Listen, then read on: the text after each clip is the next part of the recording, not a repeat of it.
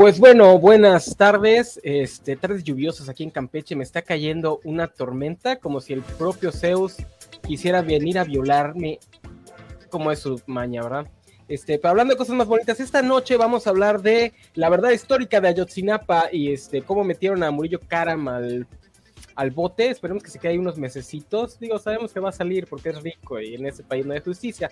Pero vamos a disfrutar, vamos a disfrutar un rato pensando que está llorando ahorita en una celda.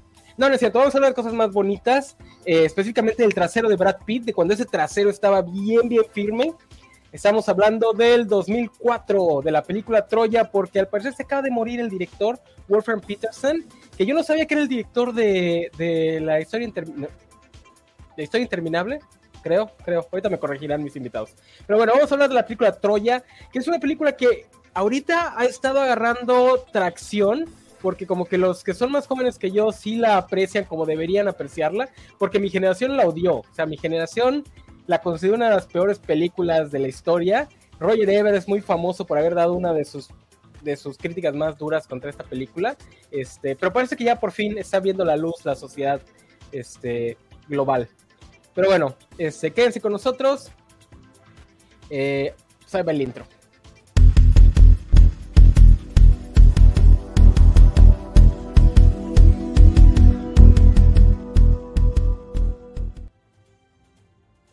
Pero bueno, ustedes se preguntarán, ¿quién va a hablar de Troya si es una película que no tiene fans? Pues se equivocan, sí tiene fans. Por fin hemos encontrado a tres fans, contando a obviamente, y con eso ya podemos armar una, una, una, mesa de cobachando.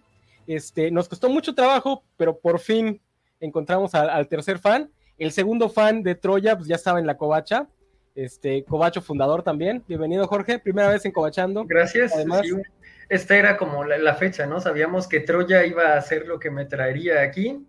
Tristemente tuvo que morir el director para que ese programa se diera, pero... Para que, para que se revelara que nuestra siguiente invitada también es fan de Troya, porque no lo había dicho. Ya te había yo, dicho, enano, desde hace como... Cuando salió la primera vez. Por eso sabía yo que, tenía, que querías hacer un programa de Troya. ¿Sí? Ya lo habías dicho. Ah, sí, eso sí lo repito cada rato, pero no, no me acordaba que tú eras fan. Este, este, que digo yo que ahora que diste el intro pensé que íbamos a hablar de personas clasirracistas que se caían de sillones, pero no, pues el, el, trasero, el trasero de Brad Pitt es más importante. no, el, mame de la semana es lo de Ayotzinapa que, que nos agarraron en, nos agarraron en fin de semana como siempre. Este, pero no, vamos a hablar de Toya que se acaba de morir, no, tampoco tan recientemente, fue, se, falleció el 12 de agosto, ya tiene como una semanita, no más de una semana. Este, Wolfram Peterson, que la verdad yo no ubico como director, la verdad no, no voy a decir que soy fan de, del señor. No, yo no me enteré que había dirigido Troya hasta que lo tuve que googlear porque vi yo. Dije, ¿quién es ese señor? No se le hizo mucho mame a su muerte, ¿eh? No vi que, que apareciera mucho en, en Twitter. ¿Qué dice? A ver, ¿qué dice? Ajá, la historia, la historia sin fin, ¿no? Creo que se llama aquí. Sí, la historia sin fin. Y eso me enteré porque Gámez lo puso. ¿Y qué otra que yo conozca? Ahorita es lo que estoy tratando de checar. Es que me está regañando Valentín porque dejé mal. Poseidón, una que si no mal recuerdo también salió más o menos por las épocas de, de la de Titanic. Que supongo que quisieron hacer como la versión moderna. Epidemia también. En esa de Poseidón. ¿Cuál dijiste después? Ah, hizo Air Force One. No, pero Poseidón fue posterior a Troya y fue el remake. Ah, sí, ajá. Sí, es cierto. Enemigo mío me suena, pero no vi con la película. Igual Epidemia, línea de fuego. Esa también es clásica. ¿Esa cuál es? La del changuito. Ah, ya.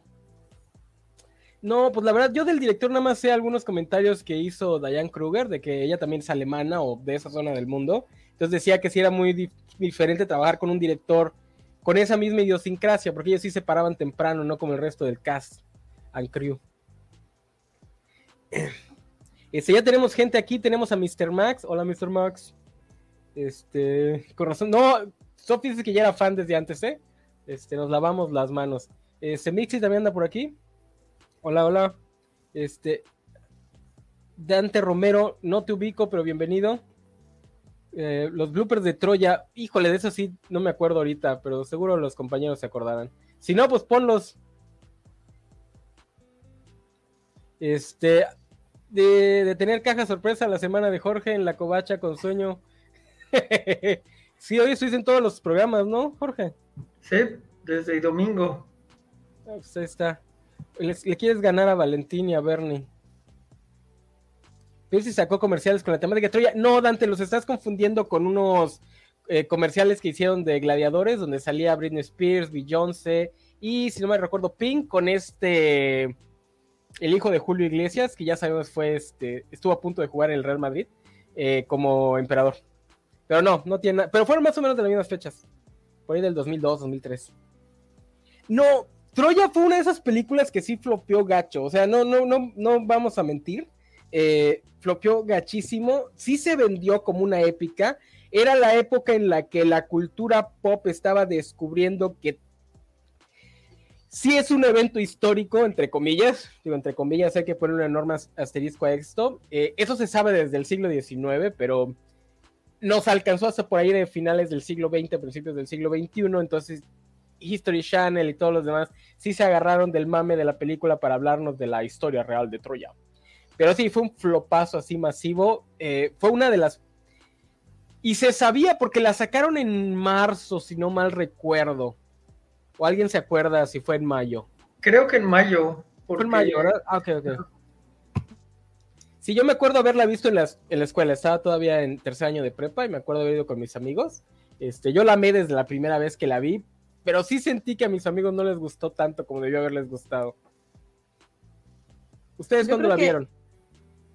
Yo creo que a lo mejor me gustó tanto que borré esa parte de que dices que fue un flopazo porque yo recuerdo que se llevó no sé cuántos premios, o sea, sí me acuerdo que fue una gran película. Pero premios de esos que les dan así por producción, ¿no? O sea, no. Sí, no, no, no se llevó premios de actuación. Creo, que la recuerdo con mucho cariño entonces. Sí, el, que yo recuerdo es el MTV de pelea, de que la ah, mejor pelea fue eh, Héctor contra Aquiles, que es la única vez que realmente ha sido la mejor pelea lo que ganó en MTV. Ah, porque generalmente son estupideces, ¿no? O sea, son peleas de broma. No, pero esa pelea está muy bien coreografiada. Yo soy dispuesto a admitir que tiene muchos, muchos fallos la película, pero esa pelea está muy, muy bien coreografiada. Aparte, creo que es, eh, eh, de los de toda la película, creo que Brad Pitt solo actúa como en dos escenas, que es precisamente esa, la de la pelea, y cuando está hablando con Peter O'Toole, o sea, con el con Priam. Ah, sí, o sea, son como los dos momentos en los que el güey actúa. De ahí en fuera nada más es su carita bonita y close up. Ah, pues para eso le pagaron. O sea, le dijeron, tú vas, vete, vete guapo. Que, por cierto, está muy masculino para ser Aquiles, ¿eh? Está muy mamado para ser Aquiles. Debería ser más afeminadito.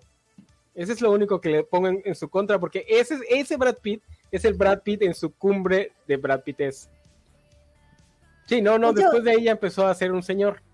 Yo por eso decía que esa película como que exuda mucha heterosexualidad, porque yo siento que rebajaron un montón como toda esta parte homoerótica. Entonces, este... no, no sientes, desde la primera escena te lo dicen. O sea, no, faltó, no faltó que salieran a gritar, ¡No homo! Sí. Sí, somos primos, ¿eh? Quedó claro que somos primos. sí. Lo cual, no sé si en su zona del país, este, eh, aquí en Campeche, las relaciones homosexuales son bastante comunes, a, pesar de que sigue habiendo mucha homofobia y todo. Varias generaciones para atrás ya se hace, se hizo común saber que hay personas que tienen pareja del mismo sexo, pero aquí generalmente se da esta dinámica del hombre mayor con el hombre, o sea, el hombre mayor de dinero con el hombre joven guapo. Entonces les, para no decir pareja gay, lo que se, les decían era su sobrino. Entonces aquí esa parte de eh, somos primos jugaba un poquito en contra de, la propia película. igual en, igual en Monterrey también haber jugado en contra de la película, ¿no? Ah, muchísimo. Ojalá tuviéramos este, gente de Monterrey aquí para decir sí, claro, nos burlábamos. Iba a decir que teníamos a Natalia, pero no, ella es de, Chihuahua. No, sí, le rebajaron por completo. O sea, sí estaba muy clara la intención de que, de que quedara claro que no iban a tocar esa parte. Que pues es que es la, parte como que espinosa de la historia de Aquiles, porque sí, pues son casi dos mil años de, de la gente malavariando si eran o no pareja gay. Hay un, incluso hay un término de lo que era, ¿no? Que curiosamente se parece a lo que mencionabas de, del hombre rico con el más joven, es que erómenos, algo así. Erómenos, algo así, sí. Sí, no, eso sí eran, eso sí es casi, digo, es que también creo que no se habla mucho de la relación interpersonal en la Iliada, entonces no se puede definir desde ahí que eran o eran, pero lo que eran erómenos sí, o sea, era una pareja de un hombre mayor que fungía como el mentor, con el hombre menor que generalmente era más afeminado, justamente porque era un adolescente. Eh, muchas de este tipo de parejas también incluían una relación homoerótica, o sea, había relación sexual entre las dos personas. No necesariamente había una relación romántica porque era una pareja que funcionaba más por cosas sociales, o sea, tú eras un chavito y querías meterte a la élite, pues, digo, como sigue ocurriendo, no, no, no, es que, no es que deje de pasar, este, entonces ahí es donde se complica la cosa, ¿no? ¿Qué tanto se puede hablar de si eran o no una pareja homosexual? ¿Qué, qué parte nada más era la típica relación entre, entre pupilo y, enseñando? Pero además yo he visto que lo que le complicaba mucho la vida a los propios griegos, porque este... ¿Alguien ha leído la Iliada, por cierto? ¿No? ¿Sí la has leído completa? ¿Te acuerdas de ella o la leíste por encargo? Como, ajá, eh, va, a ser difícil, pero sí, sí debo de tener ahí este, rastros. No, sí, yo, o sea, yo he leído la Odisea, pero pues me acuerdo de cositas así muy, muy este. Eh, porque este mito es mucho más viejo que los griegos, es un mito de la era micénica, entonces ya para los griegos era un mito antiguo, entonces sí les costaba un poquito de trabajo malabarear esto, porque la relación, en este tipo de relación, el importante es el que debería ser el mayor. O sea, el mundo grecolatino no tenía ningún problema con dos hombres que se estuvieran dando hasta por debajo de la lengua, siempre que el importante fuera la parte activa. Si la persona importante era la parte pasiva, entonces sí ya era como que, uy, aquí hay algo mal. Y en esta relación, Patroclos es mayor y él es el que sería el mentor, mientras que Aquiles, que es la persona importante en el mito, es el menor, el afeminado, el, bueno, el niño, porque tenía como 16 años cuando inicia la relación. Entonces esto como que les incomodaba un poco a los griegos. Entonces ya desde la era griega había esto de eran, no eran, eran primos, eran grandes amigos, porque si eran primos, eran como primos segundos.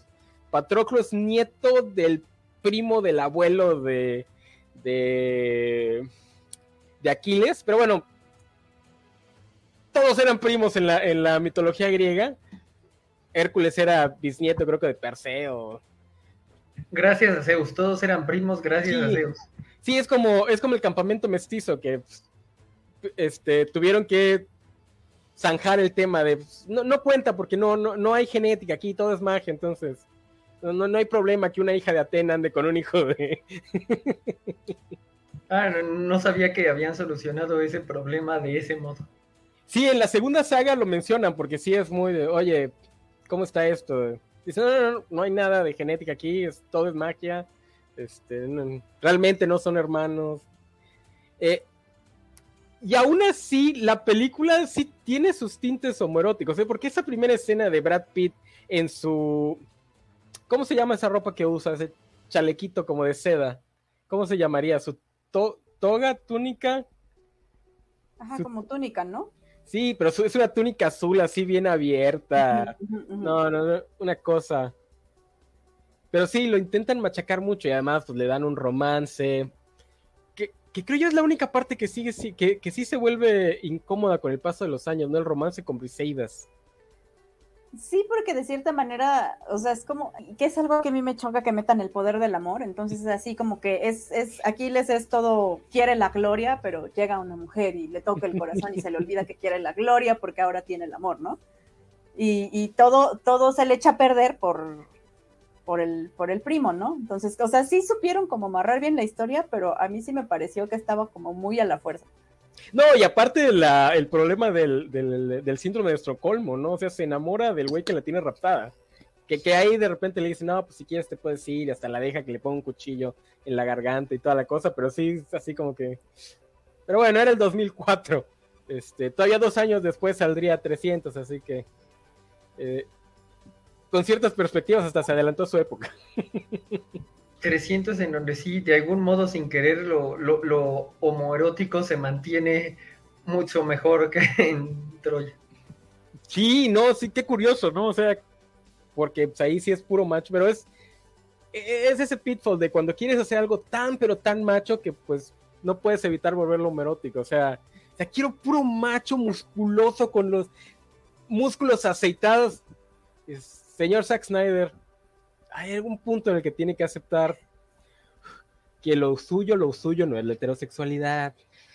Y uno de ellos es Fassbender, o sea, es como, era imposible, la, la heterosexualidad nunca fue una opción. Cuando iniciaba, ¿no? Porque ahí se hizo famoso él, tanto él como varios de, de ese casting. Que ahí no se ve tan guapo Fassbender, lo pintan así como que muy dado en la madre. Que ya me acordé que yo esa película le decía que eran los 300 sabrosos porque todos estaban mamadísimos. Era, era este.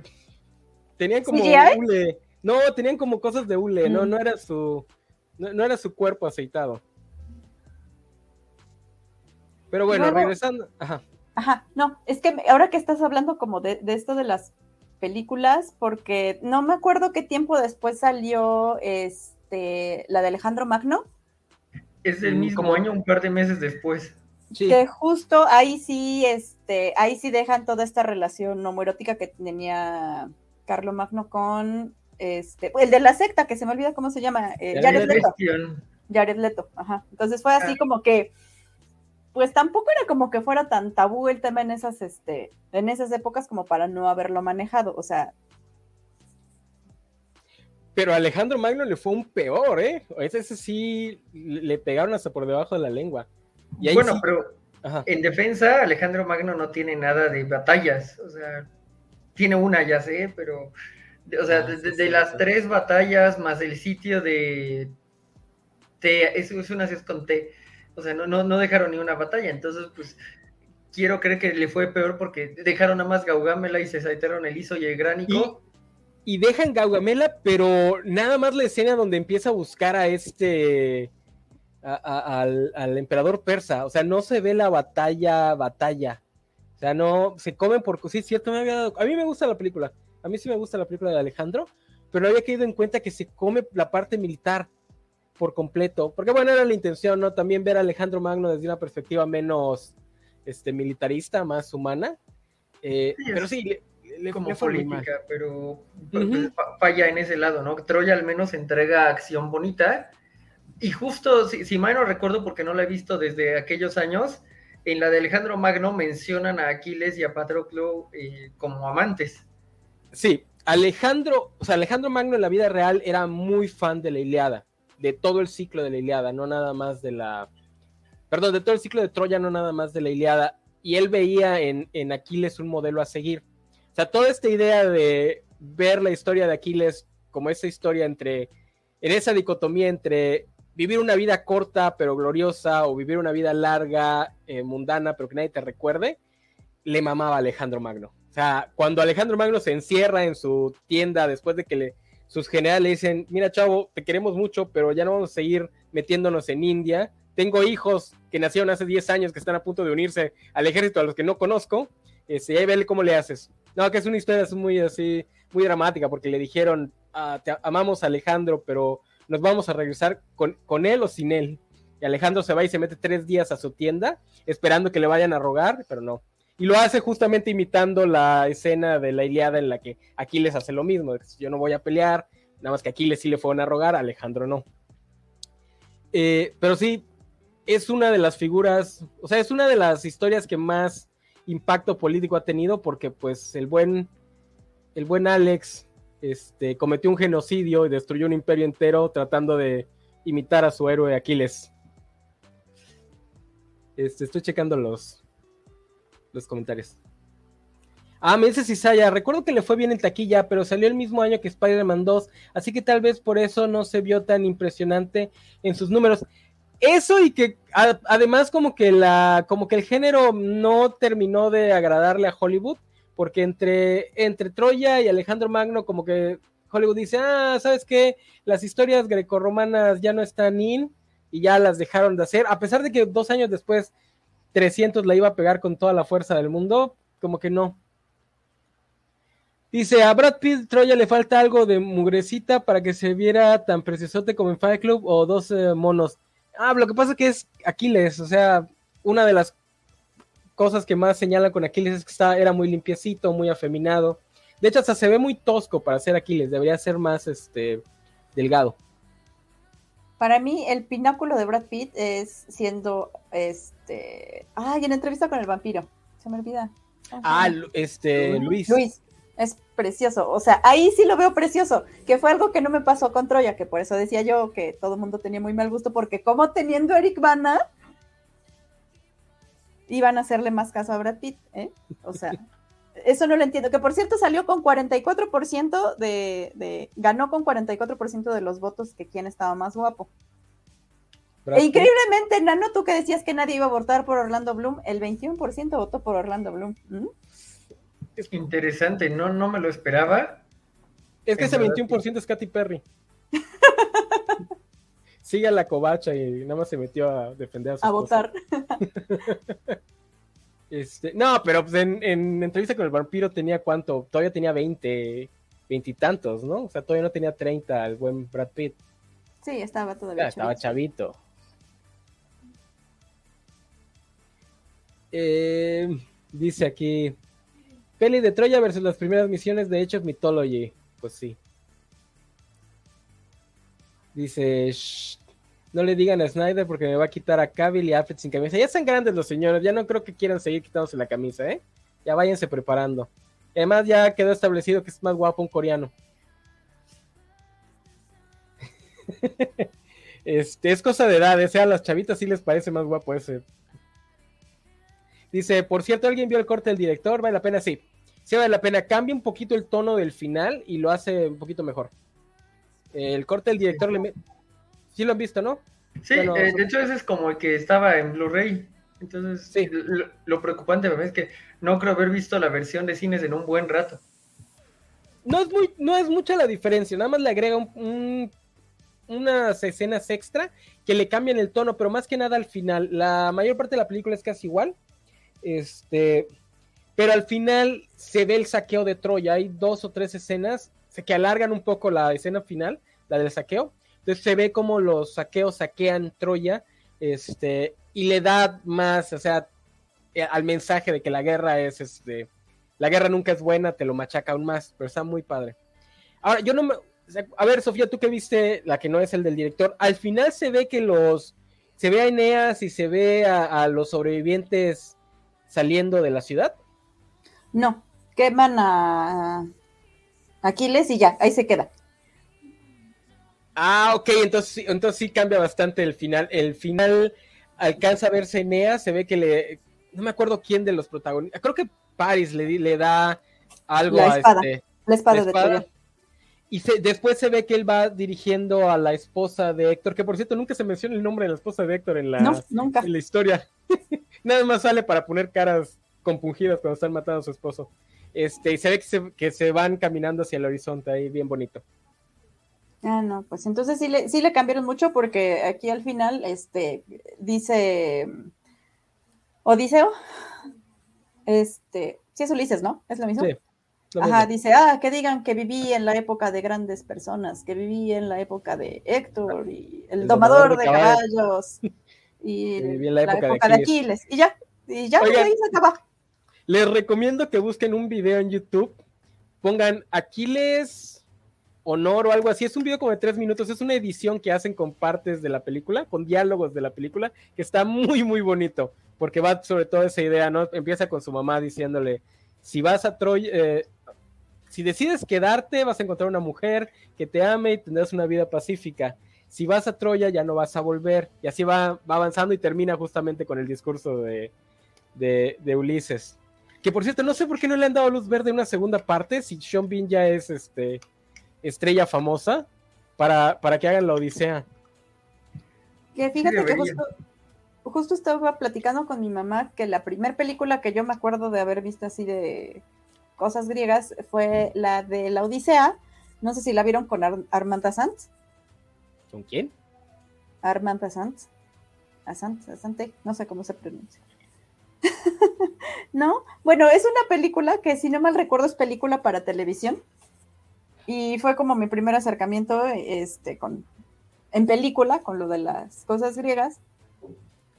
Y es justo toda esta triste historia trágica de Odiseo, pero, o sea, a mí se me quedó como, como muy metida en la mente y creo que de ahí fue que me empezó a gustar como lo de la, la mitología griega. Entonces, para cuando vi a Sean Bean, que para ese entonces no era famoso, pues sí fue así como de, ah, ¿por qué me cambiaron al señor? Querías Pero sí sabía yo quién era, que eso fue bueno, porque yo sí sabía quién era. Ah, querías al mismo como yo quería que conservaran a Terrence Howard como War Machine. Pero bueno, que salieron, este, ya, ya salió a dar más comentarios al respecto, ¿no? Bueno, no, no ahorita, pero en los últimos años. Terrence ah, un par, un par. Pero, ah, por ejemplo, yo una de las cosas que me llamaba mucho la atención es que era Boromir. Entonces, eran tres años después de Boromir. Era... Eh, eh, ahí estaba cabalgando su, su fama todavía como, como, como Boromir. Ajá, eh, pero, pero todavía no se moría, entonces yo no sé en qué momento empezó a ser el señor que se muere en todas las películas. En, Game of Thrones, es que cuando lo matan en Game of Thrones. Pero no, no, o sea, tampoco es de los actores que más se han muerto en sus películas. Eh, híjole, eh, iba a decir otra cosa y se me fue por completo. Ay, perdón. Ah, en GoldenEye también lo matan. Dice, Ben, ya había hecho GoldenEye, Lord of the Rings, Ronin. Sí, Ronin. Y, en Ronin se muere como hasta de una manera rara, ¿no? Que no te acabas de dar cuenta. Ah, ya se murió, así como se muere en una explosión random o algo así, si mal no recuerdo. Sean Bean era es de los que consideraban como que actores, ¿cómo les llaman? O sea, actores a los que contratas para que actúen, para que hagan un papel, no porque sean famosos. Es hasta después del Señor de los Anillos que empieza a agarrar esta de, ser él ya una estrella. Que por eh, cierto también es el papá de Percy Jackson. Ah, no es cierto, él es Zeus. Él es Zeus, él es Zeus. Sí, porque el, pelirrojo es el que sale en Grey's Anatomy. Sí, sí, ahí es este. Ahí es donde se ve que estaba firmando contratos nada más para que le pagaran. Eh, no, ya me acordé de lo que iba a decir. Este, se notó la edad de Sophie, se notó que es más jovencita, porque estoy seguro que la película que vio es la, una de Hallmark, que fue la más famosita a finales de los 90, principios del 2000. Para todos los demás, nuestro inicio, nuestros inicios en las películas de mitología griega seguramente fue Jason a los Argonautas. Ah, la de los, este, la hecha con, con plastilina. la vi, pero ya está mucho después.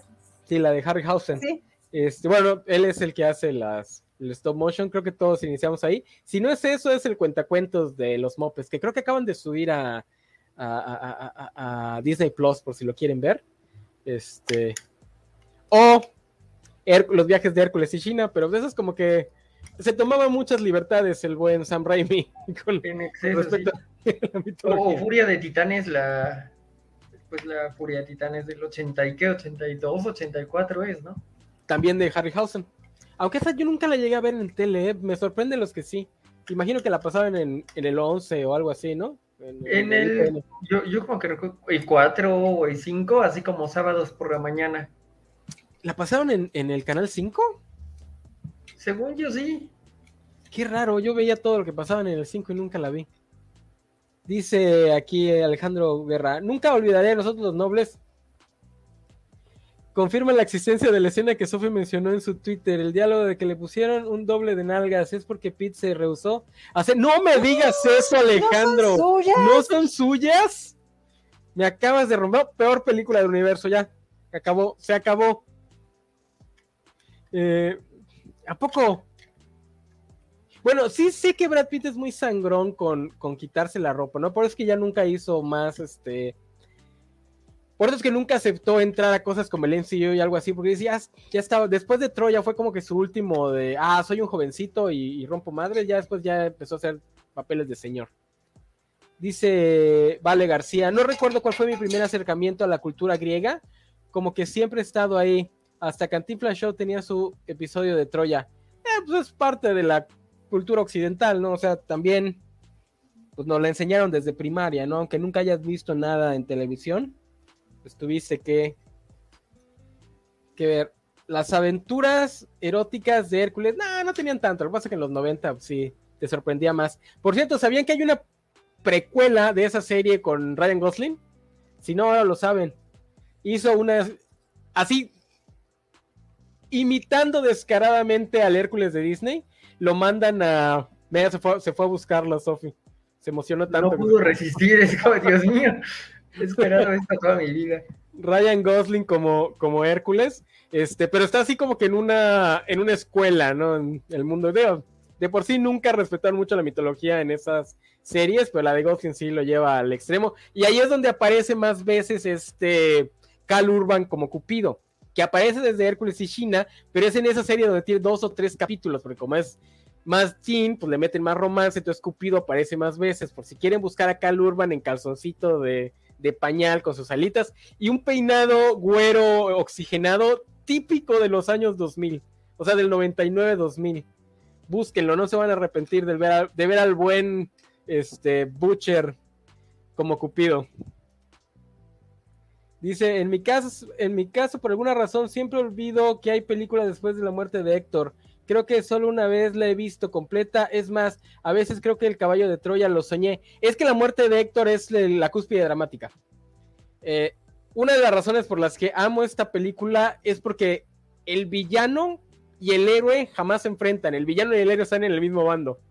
Eh, la confrontación entre entre el protagonista y el antagonista se da muy eh, temprano, ya, es, la tercer, es el tercer acto, pero se da bastante temprano, y es la confrontación entre Aquiles y Héctor, que los dos son héroes y que de hecho Héctor es el más heroico de los dos, también por eso es que ahorita entiendo que se vayan, que graviten más hacia, hacia Héctor, porque es el soft boy, es el buen niño, porque Aquiles sí nos lo pintan más como que es un héroe en el sentido de que es un aventurero, la parte heroica real le costaba un poquito de trabajo, tuvo que encontrar el amor verdadero para entenderla. Dice, lo más falso del Hércules de Disney, SEO siendo buen padre. Sí, hombre, hasta de niño decía yo, eso, eso está muy ficticio. Y, y, y era amando a Hércules, ¿no? Que o sea, su nombre es Heracles para que, es así, tenle piedad, tiene tu nombre. Ajá. Dice, en China, Cal salió de cavernícola que rapta a Selma Blair repite, repite este. Digo, hace otro, hace otro papel, pero su papel más, porque tienen como seis capítulos e, en, esa, en ese universo expandido. Eh, pero sí, no, la pelea, la pelea de Hércules, la, eh, pelea de Aquiles, eh, Héctor es la cúspide dramática, y lo que sigue ya es más como que el epílogo, ya una vez que. Pues, una vez que, que, ya se acabó la parte, la parte más interesante, ¿no? Eh, porque, para los que no lo sepan, la Iliada va poquito antes de la muerte de Patroclos a la muerte de Aquiles, ¿no? Sí se llega a ver que muere Aquiles en la Iliada. No, en, el, en la Iliada tal cual eh, termina con los funerales de Héctor, por eso como esa lógica que termina diciendo, y viví en la época de Héctor domador de caballos, porque la última palabra registrada es Héctor domador de caballos, como sea que Ah, ok. Ah, ok, ok, no, ni siquiera vemos la muerte de Aquiles en la Iliada. Esa la cuentan en la Odisea, en la, me imagino que en la Quiliada, este, en la de Telemacus. Eh, es, es, es, un pedazo muy cortito de la, de la historia, lo que realmente, el caballo ni aparece en la así lo sé. Este, eso lo describen hasta la Odisea, que cómo, cómo lograron terminar el asedio. Eh, que es lo más relevante, ¿no? Porque yo me acuerdo que todo el mundo estaba esperando el caballo, porque el caballo era lo importante realmente la historia es, lo importante de la historia es la muerte de Patroclus, la muerte de el enfrentamiento Héctor-Aquiles. Que lo cambian mucho para la película, porque en, el original Héctor es medio cobardón. Que más bien ese es el papel que le dan a, a Paris, que yo no me acordaba que el güey regresaba arrastrando así de, ah, protégeme hermano, cuando el, hermano lo... O sea, reta al hermano según para evitar el conflicto y el güey termina de sacón ahí. Que, o sea, yo me acordaba que la primera vez que la vi todavía tenía yo como que el crush con Orlando Bloom. Tenía yo mal gusto. Este, y así como que todavía lo consideraba así como, ay, pobrecito, se enamoró, pero ya ahorita que la vi fue así de, ay, pinche baboso. A ver, pero Ryan Kruger, o sea, también entiéndelo.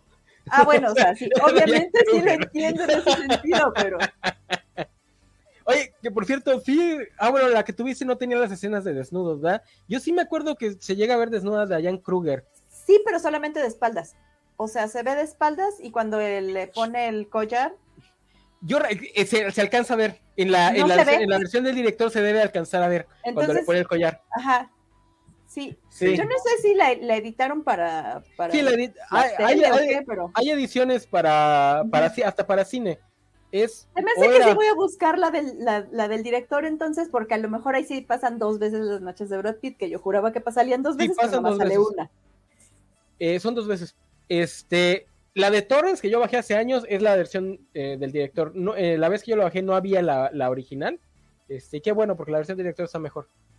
Ah, pues sí la voy a buscar porque la verdad... Las movies. Sí, la editaron para, para cine porque yo no me acuerdo de esa escena cuando la vi en el cine y tenía 16, 17 años, así que... Te hubieras acordado. Me acordaría perfectamente. Que por eso digo que no sé por qué me acuerdo de las noches de Brad Pitt. no, no, este, yo río desde cine, porque no se le ve el pecho a Diane Kruger en, el cine. La dejan hasta acá. Ajá, pero sí se le ve, porque lo, lo vi en la última. Me quedé así, uy, no me acuerdo de esta escena, y no es humanamente posible que lo haya olvidado. Este, no, pero sí, esa escena de, de, de, la. Espérame, déjame cambio la. Esa escena de la. Ay, no, esto no me gusta. Esa escena de la cobardía de Paris me encanta, porque, o sea, si ves que, intenta ser como que heroico de no, pues vamos a enfrentarnos uno a uno. Que no sé qué tan real sea eso. Sé que sí hubo casos de, de, guerras que se que, acabaron porque pues, decidieron enfrentarse de uno a uno. Por lo menos hace poco leí sobre uno específico. Este, pero no sé qué tan común hubiese sido eso de que se retaran. Eh, pero bueno, se retan y intenta ahí contra Menelao. Pero pues el, buen Paris es un softboy. O sea, desde el principio te establecen que no es un guerrero. Porque esta Elena le dice, si quisiera un guerrero me quedaría con Menelao. Y aparte su hermano cuando ve en el barco le va diciendo así de, a ver, baboso, ¿tú cuándo has estado en una guerra? ¿Cuándo has matado a alguien? O sea, todavía se lo menciona, dice así de, a ver, güey, estate tranquilo, ¿no? Y el otro dice, ay, sí. Que ahora que lo pienso, ese es otro, eh, así como cambiaron la edad de Patroclo y Aquiles, también la de Paris y Héctor, deberían de ser inversos, porque todo el asunto de Paris tiene que ver con que era el hermano mayor perdido, ¿no? Ah, ese es cierto, es el que la típica escena de, la, típica historia de que tienes que matar a este niño, mejor lo dejo tirado en el bosque, que lo mate un oso o algo así. Y resulta que sobrevive y, después le dicen su, este, que, es heredero y la fregada y se reencuentra con la familia. Lo que sí sale es la parte de que su mamá soñó que cuando naciera iban a hacer una antorcha que quemaría Troya. Esa parte sí la dejaron. Bueno, lo cuenta la mamá. O lo cuenta Héctor, uno de los dos. Algo que también me gusta mucho de la película es cómo pintan a Héctor como la única persona sensata de todo ese grupo. Es el único que dice, güeyes, la guerra no es chida, va a morir gente, la economía. Pero hay una... Si, vamos a matar gente que sea en estas fechas y haciendo esto, así, no vamos a ir como todos los días, ¿no? Y, pues lo, lo, destruye la ineptitud de su grupo. Entonces, no importa qué tan brillante seas, el grupo lo ahoga. Hay, una escena justo de eso, ¿no? Donde están en el, que además está muy padre el set porque es como que un espejo de agua. Están todos los generales de Priamo y todos le empiezan a decir, no, nuestros hombres, uno de nuestros soldados vale por 10 de ellos o algo así, ¿no? Y Héctor, Héctor está tratando de decir, güeyes, no podemos, no podemos mantener el sitio, este, tenemos que buscar una solución eh, diplomática o tenemos que buscar una forma de ganarles que no sea de confrontación directa, pero los otros empiezan así, no, nosotros somos muy fuertes y, vamos y el menso de Priamo se lo traga así, ah, es cierto, somos los mejores. Que es obviamente está muy... La actitud de la película va hacia lo que es la guerra, de, la invasión de Irak, que en ese entonces estaba fresquecita, acababan de invadir un año antes, no sale en el 2004, la invasión de Irak es el del 2003, pero bueno, ya desde el 2001 estaban invadiendo Afganistán. Entonces, como que Wolfram Petersen y los guionistas, porque no sé si sepan, pero uno de los guionistas es el, uno de los creadores de Game of Thrones. ¿No sabían? Es David Weiss. Es literalmente lo único que el señor tenía en su currículum cuando le fue a pedir la chamba a HBO Max. Y miren lo que pasó. Chan, chan, chan. Porque el otro güey no tenía absolutamente nada. Eso sí, ambos son hijos de personas importantes del medio. Ah, qué triste. Yo, yo, ya iba a ir a pedir empleo. Si alguien puso lo ya tal vez haya oportunidad para mí, pero no. o sea, neta, de esa, de esa dupla, lo único que tenían para presumir era que uno escribió Troya. Pero pues le cayeron muy bien a George R. R. Martin, que ahorita les tira shakes y la chingada, pero en su momento, ay, sí, qué, qué buenos fans son. HBO, dales todo el dinero para que hagan mi serie. Este, pero sí, es H, o sea, para que empiecen a ver ahí las, muchos de los temas, después los trasladarían a Game of Thrones. es ese tema de, de los dos bandos son igual de malos. Digo, unos son villanescos, los dos son ineptos. Eh, pero sí, y, soy, la crítica a, a, las guerras de Bush, pues estaba ahí desde el, desde el principio. Y luego también hay otra escena donde este, les acaban de ganar en la... Ah, pues justo cuando matan a Patroclo, que entonces este, los otros están de, no, ahorita están desmoralizados, hay que darles, y el otro le dice, a ver, aguanten, o sea, ya no subestimaron ellos, no vamos a subestimarlos nosotros. Y entonces creo que el sacerdote le dice algo así como que vio una águila comiendo ah, sí, sí, sí. y algo así, y ya por eso, este, es que deciden salir y creo que por eso pierden, no sé. Sí, sí, es cierto, el sacerdote le dice es que tuve un sueño y la cara de Van así de, no mames. Ah, porque aparte creo que esa es otra parte de la temática, ¿no? O sea, que se, se alejan mucho de, de, la parte de los dioses, porque tanto Aquiles como, como Héctor dicen, pues es que los dioses no van a pelear esto, ¿no? O sea, aquí, aquí lo va a ganar la gente. Entonces eso creo que fue una cosa que también me gustó mucho, que no se fueron así como que por la onda o sea, como que de, cierta manera dicen que no está tan bien irse con la finta de los dioses, porque al final de cuentas también este, se supone que los engañan haciendo pasar que les dio la peste por culpa de Apolo. Sí, también hay una crítica bastante puntual al, fanatismo religioso. Este, porque sí, la mayoría de las decisiones estúpidas que toman los personajes es porque creen que la divinidad está de su lado. A mí me gusta mucho, digo, esa también fue una de las razones por las que a mucha gente no le gustó que es básicamente contar la mitología griega sin la parte mitológica. Eh, que bueno, en su momento también quisieron vender la película como históricamente correcta, lo cual no es, ninguno de los trajes está bien hecho. Eh, les repito, si ocurrió realmente la guerra de Troya, ocurrió durante la era micénica, poquito antes del colapso de la edad de bronce, entonces ninguno de esos trajes está bien, o sea, los pintaron como era la Grecia clásica, pero pues no, la guerra de Troya no se dio en la Grecia clásica, se dio como, que será, 500 años antes o algo así. Este. Dice, no le quiten crédito a David Benioff, también coescribió Wolverine Origin. Sí es cierto. No, no, no. Cuando, cuando se sientan que están pidiendo algo que no, para lo que no tienen talento, recuerden que estos dos hombres les dieron la serie más millonaria de HBO cuando lo único que tenían en su currículum era Wolverine Origins y Troya. O sea, también les recomiendo que lean el, libro Fire Can Kill a Dragon, eh, donde cuentan la historia de cómo fueron, o sea, literalmente los dos chavos fueron, somos muy fans de, esta, de, este, de esas novelas, nosotros somos los, los este, showrunners que necesitan. Y HBO así de, ¿tienen experiencia como showrunners? No.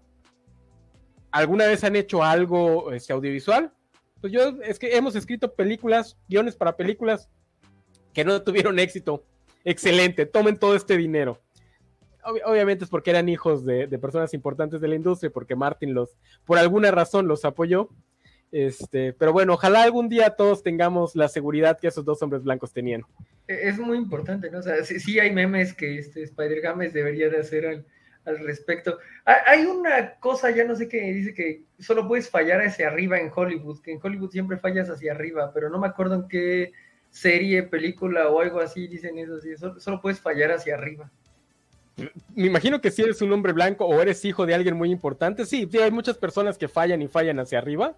¿Cuánta gente famosa tiene 10 años sin hacer nada relevante y por alguna razón la siguen considerando este, un hit en taquilla? Pero bueno, este... No, es que sí, está, está canijo que David Benioff y Lotus Dude hayan, hayan llegado básicamente sin currículum a que les dieran la serie más grande de los últimos 20 años. Eh, Dice, como le dice Briseida, que ninguno de los dioses va a venir a salvarla. Sí, parte importante de la, de la narración es justamente que no hay dioses. O que los dioses no intervienen, porque igual de repente ahí dejan el decir de que no es importante si hay o no dioses, sino lo que hacen. A mí me gusta mucho cómo inicia la película cuando van a buscar a Aquiles a su tienda. Y este, el niñito le dice, ay, yo he escuchado que eres inmortal. Y Aquiles dice, güey, si fuera inmortal no me tendría que poner casco. Esa parte me encanta. Y que justo también otra, otra cosa bonita es eh, que a final de cuentas es como de cómo surge el mito, ¿no? Porque, o sea, Paris sí lo llena de, de, flechas, pero como se quita todos, se quita todas, o sea, si se las arranca, solamente se le queda la del talón. Y entonces supone que ya de ahí surge el mito. Entonces, a, mí la verdad me encantó este el, el abordaje de, de, cómo a final de cuentas sí, sí está como aterrizada la película. O sea, sí no es históricamente correcta, pero, o sea, a mí sí me gustó. Y ahora que dijiste lo de los trajes, que yo también estaba fascinada viendo todos los detalles que tiene la indumentaria, este, todo, todo, todo. Yo, yo estoy seguro de que se debe haber llevado un premio por diseño de vestuario o alguna de vestuario, sí. Sí, porque los trajes de, de, los troyanos sí están ligeramente basados en los del Imperio Hitita. Esos sí no están tan, no son tan anacrónicos. Lo que cambian un poco es el casco, porque el casco original de los hititas sí se vería un poco ridículo para nuestra, nuestra estética o nuestros gustos, estéticos actuales, porque era un casco como que más cónico, este, pero tampoco está tan diferente. El casco es cónico, tiene las guardas para la, los cachetitos, nada más que debería ser más grande, entonces se vería como que, como que, como si estuvieran haciendo una parodia del casco, pero pues no, es que les tenía que cubrir toda la cara. O sea, el casco que usan ellos, que eh, la guarda se dobla, creo que aquí ya está doblando, ya está girando, entonces no te está cubriendo el cuello, güey. Te pueden meter un madrazo en el cuello. La guarda tiene que llegar hasta abajo y cositas así. A mí sí me gustan estas reinterpretaciones históricas eh, de cómo es que se pudieran haber este, creado los mitos. A mí me encanta eso. Eh, yo siento que sí fue un error quitarle por completo la, parte este, mitológica. Le, la pudieron haber dejado como realismo mágico porque, por ejemplo, yo leí una vez una trilogía que se llama El Señor de la Guerra o Crónicas del Señor de la Guerra, que le hace eso, es básicamente una reinvención histórica del mito del rey Arturo, eh, pero sí le deja partes mágicas, nada más que la deja como realismo mágico. Entonces, como que de repente no sabes si sí ocurrió algo mágico o si nada más fue la interpretación de los personajes. Entonces, como que potencia más el mito original que si le quitas por completo como le hicieron aquí. Pero no, a mí igual me gusta mucho cómo, cómo reinterpretan por completo el mito de Aquiles. Que por cierto, otro dato curioso. En el, en el ciclo original de Troya, porque el ciclo original de Troya son como 12 libros, de los cuales solo sobreviven dos, la Ilíada y la Odisea. En el ciclo original de Troya, Aquiles no es inmortal. Aquiles no es invencible, no tiene la piel más dura que este, un aguacate cuando todavía no está verde ni lo matan con un, ni, tiene la, lo del talón. Eso se lo inventan los romanos un montón de tiempo después, pero pues a todo mundo nos gusta más eso y, eso es lo que se quedó. Se los digo por si alguna vez leen el libro La canción de Aquiles de Magdalene Miller, ella tampoco usa la parte de la, de la invulnerabilidad, eh, porque creo que en, el, en la historia original de la Iliada lo que tiene Aquiles es que es muy ágil, entonces no le puede empezar, puede esquivar las, las flechas con, con movimientos tipo de, de bailarina, así súper ágil. Que, eh, dice de los pies ligeros, ¿no? Este, Está como asesinado por de los pies ligeros, que no sé cómo se traduce exactamente, pero sí justo va a ese sentido de agilidad, ¿no? Quizá, además, si se lo pusieron los romanos, eso significa que por ahí ya andaba Siegfried en el norte, así que igual y se lo robaron de otro lado. Sí, que yo siempre creí que era al revés, que Siegfried le, le copia el mito de, de este de Aquiles, pero puede incluso podría ser no, es, los romanos lo toman de los germanos, eh, porque si es más esta idea de, de bañarte en sangre y, hacerte invulnerable suena más algo germánico que romano. Lo que sí deja la película es la agilidad de, de Aquiles, porque sí hacen mucho hincapié que su estilo de pelea requiere agilidad. O sea, lo vemos desde la primera escena. Este, ya, ya encontré, sí estuvo nominado a diseño de vestuario, pero no se lo llevó. ¿Quién se, lo, ganó? Ah, eso sí, no vi. No vi, nada más busqué nominaciones. Cierto, cierto. lo, que pasa es que dos años antes me acuerdo que eh, las dos torres perdió contra Frida en maquillaje. Era como. Bueno, son los Oscars. Este. Mm, ¿Qué les iba yo a decir ahora que dijiste de lo de la pelea?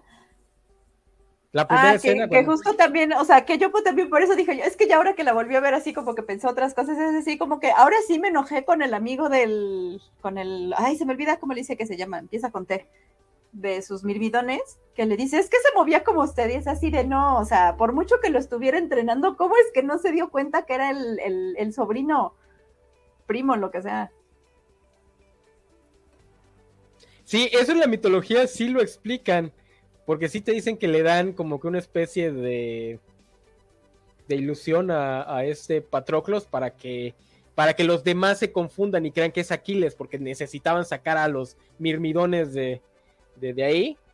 Y ahí es donde el estar machacando con que eran primos y que el otro era más como que su, su, su, tutor, los afecta porque si los iban a agarrar así, los hubiesen agarrado de la misma edad a una persona que se viera que se viera como, como Brad Pitt cuando tuviera la misma armadura que Brad Pitt. Intentan hacerlo, hay una escena en donde como lo estás viendo de espaldas y no le ves la cara, sí te la puedes creer, pero pues sí, no, no, no, no te venden el que alguien vaya a confundir este Aquiles con con este con Patroclos. Sí, porque aparte el chavo está como hasta más flaquito, o sea, ni siquiera está trabado, dijeras, están como que igual de trabados, pues órale, te paso que.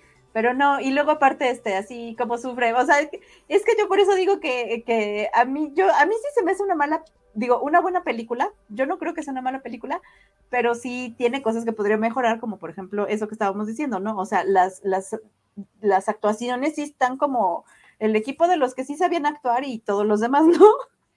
Y que justo lo que yo lo que yo decía, o sea, me da la impresión de que Brad Pitt solamente actuaba bien cuando tenía un actor que lo jalara junto. Y eso definitivamente es exactamente, y eso es algo que, que, también tiene que ver con el director, ¿no? O sea, si estás viendo que tu actor no actúa, pues ponlo junto a alguien que sí lo jale. Sí, lo que pasa es que es de esos directores que les ha de, dejar hacer a los actores lo que quieran, porque también otro problema es que muchos actores están actuando como si estuvieran en Hércules o China. O sea, los que hacen de Agamenón y de, y de Menelao, o sea, están actuando, se están dando la divertida de su vida. Mientras que Sean Bean, Van y los demás quieren hacer algo más serio, que era lo que ya estaba de moda en, en Hollywood en esa época. Los otros todavía estaban actuando como si estuvieran en Jason y los Argonautas. Porque incluso, incluso la actuación de Peter O'Toole en esa escena sí raya un poquito lo Hammy. O sea, sí se sí le sube un poquito al tono del, dramatismo, aunque esa escena la, adoro, que es la escena donde ya que, ya que está muerto Héctor, lo tienen en la...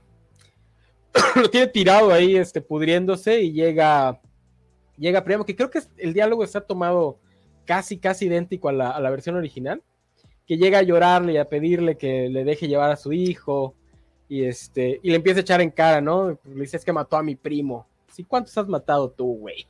cuántos primos, cuántos esposos, este, cuántos hijos no volverán a ver a sus familias por tu culpa, ya con eso lo, rompe. Y a mí la parte que me fascina es cuando, cuando Aquiles le dice, pero en la mañana volveremos a ser enemigos. Y Priamo le responde, seguimos siendo enemigos ahorita, pero incluso entre enemigos puede haber respeto. Que es como que el momento en el que Aquiles entiende que no nada más, la, la gloria no nada más radica en la aventura,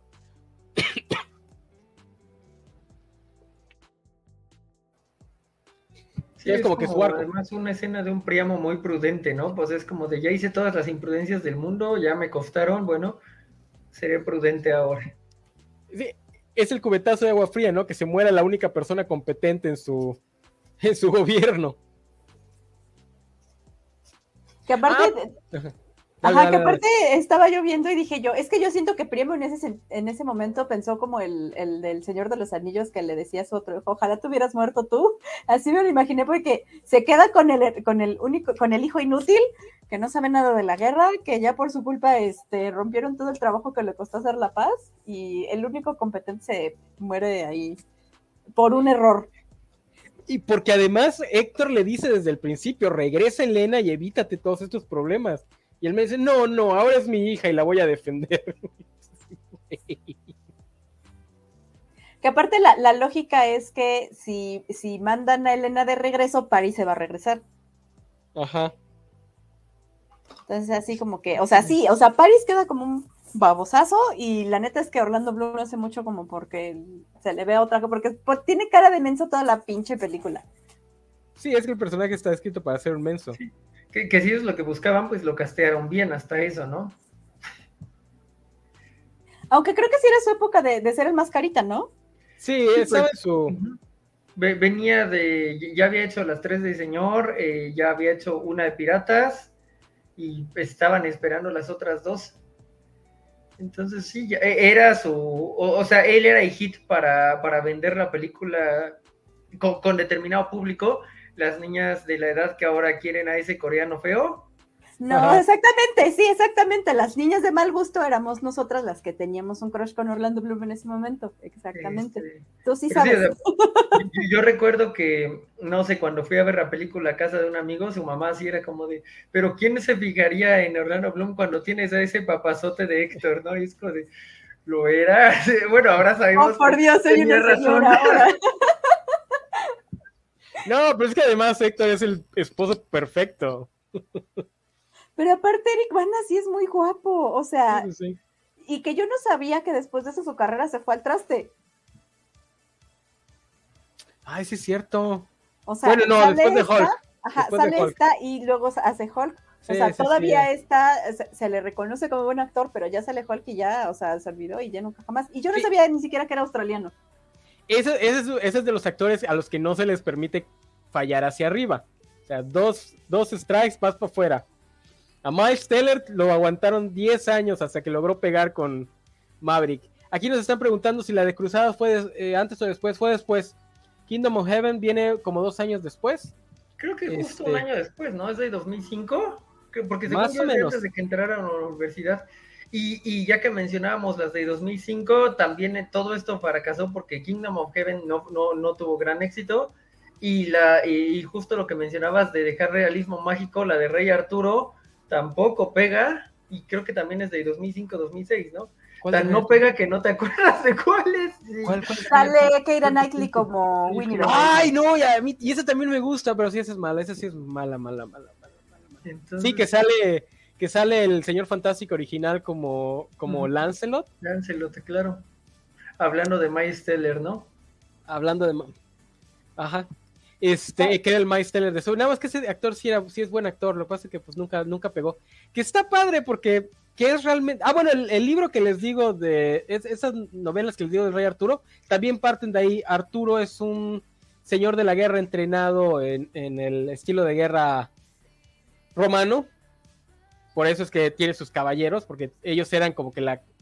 Él no fungió en el ejército romano porque era muy joven para, para haber estado son 60, 80 años después de que se van los romanos de Britania, pero bueno, él, trabaja con una, ¿cómo se llama? Un regimiento de caballería que eran auxiliares para el, para el ejército romano, que es básicamente la misma idea de la película de Rey Arturo, nada más que ahí él sí es romano y es el regimiento de caballería sarmita o algo así, uno de los mejores regimientos que tenían los romanos.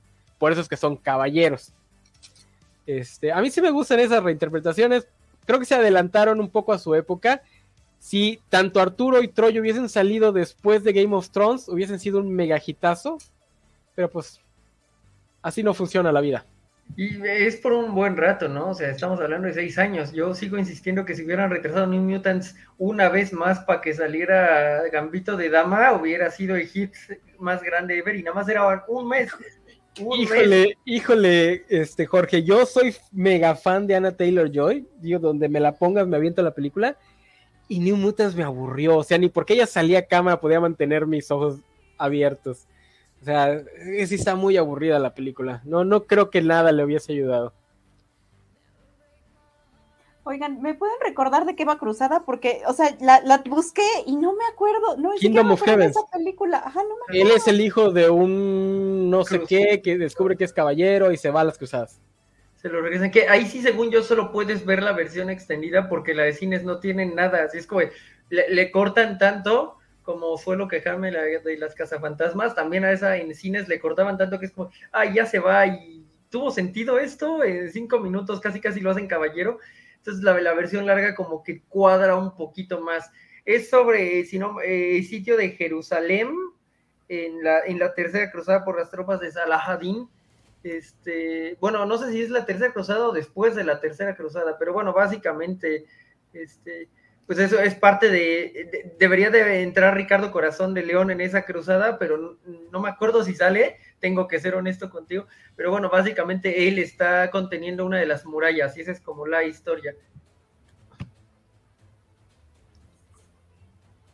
La debo haber visto porque sale, sale Orlando Bloom y en esas épocas, insisto, era, tenía yo mi crush con él. Esa película... Pero no me acuerdo. Esa película es famosa porque el corte del director sí es completamente distinto a lo que pasaron en, cines. O sea, sí la tasajearon así horrible. Ah, bueno, fue el, fue el Snyder Cut original. Me, atrevería a decir este, que el Snyder Cut original es eh, Daredevil. Ay, no cambia tanto, no cambia tanto la película con, en los cortes, no, no cambia tanto. En cambio, esa y el Snyder Cut sí son dos películas distintas. Dice aquí, entonces fue, les fue mejor a las producciones con temática romana como Gladiador y la serie de Espartaco. Pues no sé si podamos decir que les fue mejor cuando realmente solo hubo un éxito en televisión, que fue la serie de Espartaco, o las series, porque hubo tres. bueno, no dos, perdón. La serie principal, que tuvo dos etapas, y, la, y una miniserie entre las dos grandes etapas. Este, y la de Espartacos es más como que se subió más al mame de 300, porque es más como que esta realidad aumentada de... Es realista, pero de una forma hiperdramatizada. O sea, no hay elementos mágicos, pero tampoco es realista, porque pues, sueltan sangre como si fueran chula de 300 precisamente. Sí, sí, sí, sí. Y a mí me sigue doliendo... ¿Cómo? Ajá. ¿No? ¿Qué te sigue doliendo? A mí me sigue doliendo que nadie más se subiera a ese mame. Yo siento que es la forma de contar historias greco, romanas es justamente con ese estilo. Especialmente si las quieres hacer realistas, porque... Estoy de acuerdo. O sea, el drama está ahí, o sea, son personajes que se avientan discursos y les haces algo feo y te, avientan todo el... su árbol genealógico para decirte que te van a matar y van a matar a tus hijos y a los hijos de tus hijos. O sea, no, la parte realista, hacerlas realistas es muy, muy difícil. A Troya les, o sea, a mí me gusta, pero también entiendo por qué a muchos no les gusta, es que se queda la mitad entre, no puede ser realista porque los diálogos son muy over the top. O sea, cuando, cuando se van a enfrentar Héctor y Aquiles, que Héctor le dice, pero hagamos un trato, este, que el ganador le conceda al perdedor, este, los, los ritos mortuorios que merece, y Aquiles le responde, los leones no hacen tratos con ovejas. O sea, está así como de diálogo. está padrísimo, pero es diálogo de Iki del Fénix. O sea, se vería mejor. Nos lleva a ese otro éxito de los caballeros de Zodíaco, ¿no? Es, que tienen estos diálogos. Es que, ajá, o sea, si tienes estos diálogos, no lo puedes intentar hacer realista. Al contrario, hazlo más irreal. Dice el director de Cruzada eh, son como 40 minutos extra. Isaac es muy fan de esa película, nos dice el buen Vale García. Dice, César dijo que coinciden tanto, vivió lo suficiente. Este, deberías estar aquí también tú, Valentín. Estás de huevón en tu casa, seguramente comiendo. Eh, pues sí. Ahora, de los secundarios, ¿quiénes son los personajes que les gustan más? Porque también tiene muy buenos secundarios.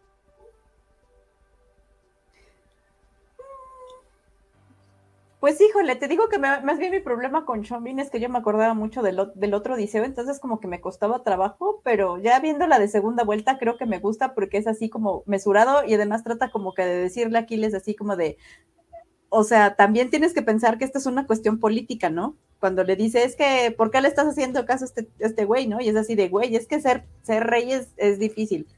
O sea, a mí me gusta mucho, mucho ese, porque, por, ejemplo, Elena nada más está diciendo linda ¿no? Y incluso desde la primera vez que la vi sentía yo como que era medio interesada, porque cuando dice, oh, ya, ya se murió todo el mundo, ahora tú eres su príncipe, ¿no? Ya se murió Héctor, ahora tú eres el príncipe. Así de, ah, nada interesada, amiga. y también cuando se están saliendo de, de, Roma, le dice, ahora de Roma, de Troya, le dice algo así como que, no, ya, ya se cayó, ya vámonos de aquí, ya, ¿no? O sea, Y la esposa tampoco dice nada.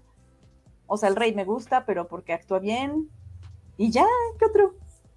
Ah, me gustaría agregar que ah, en la versión extendida, eh, Elena se queda viendo a Héctor así de, o sea, y sí, sí se queda, la regué ya, yo sé que te, que te estoy matando.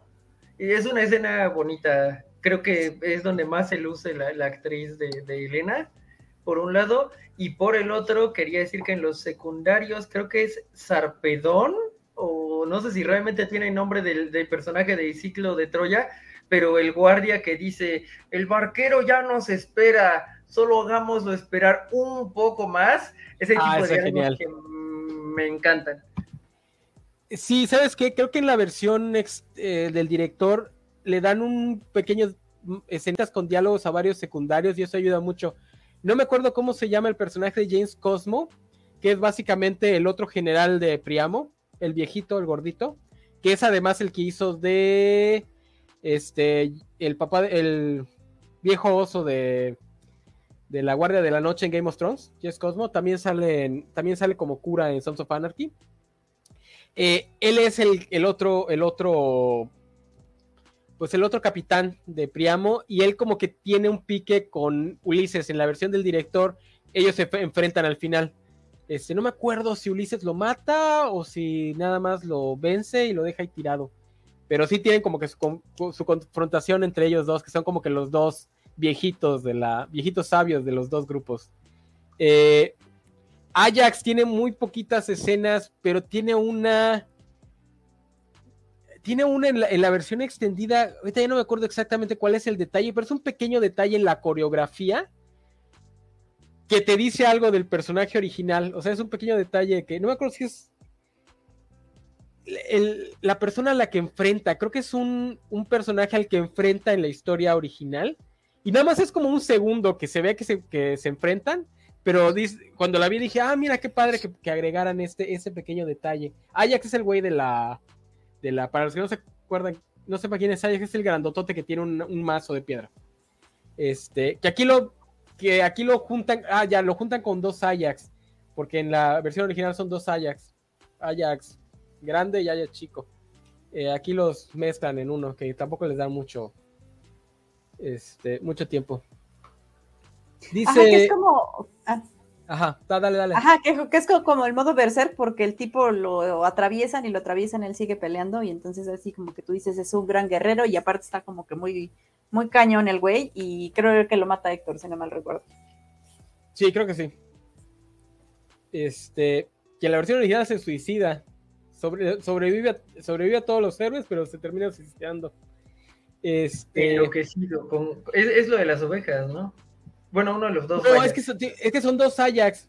A veces los, funden en uno. Uno es el que se vuelve loco y hace cochinadas con las ovejas.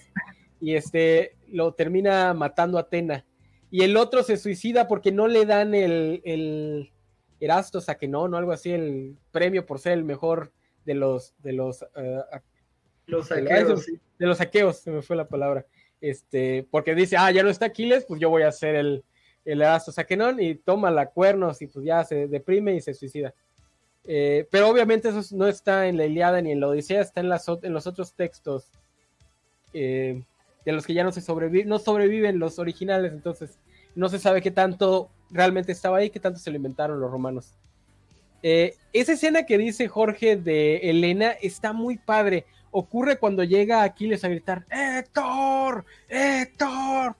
Este, ya ves que sale de, se ve que abre la puerta y sale Héctor. Bueno, en la, en la versión extendida se ve lo que pasa poquito antes, cuando todavía están abriendo la puerta, pues se ve que están todos moviendo los este, engranajes para abrir la chiflada puerta. Y en lo que está ahí, voltea hacia atrás y está Elena.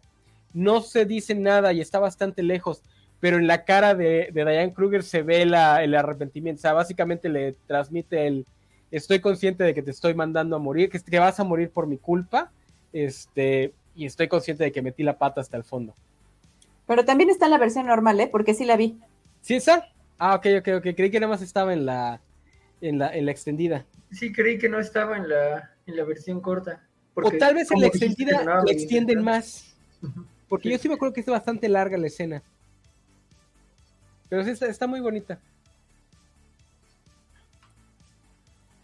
Y que aparte yo le gritaba cuando está, está la abrazando, oigo eco, está abrazando a la esposa y yo así de, yo no, yo le daba un moquetazo a Elena en ese momento porque por su culpa se está muriendo mi güey.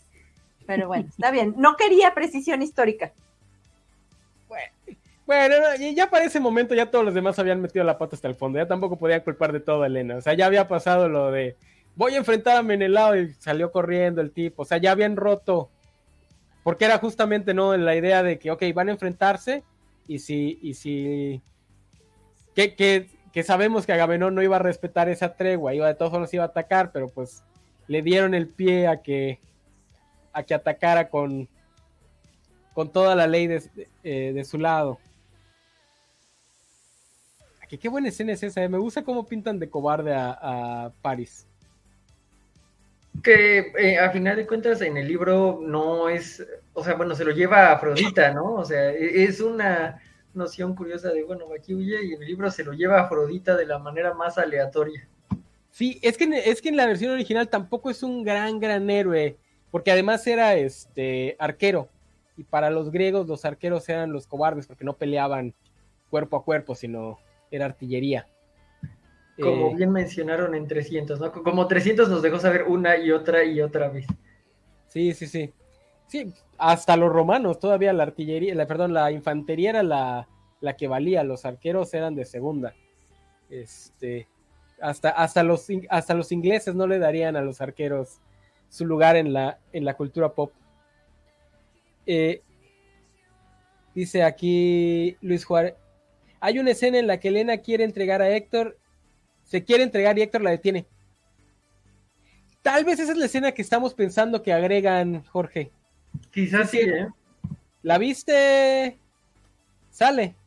Sí, sí, porque ella este, le dice, no, estoy aquí. Y él le dice así como de, a ver, güey, o sea, no porque tú te entregues, este güey va a dejar de, de hacer lo que quiere porque lo que le interesan son los terrenos del tío.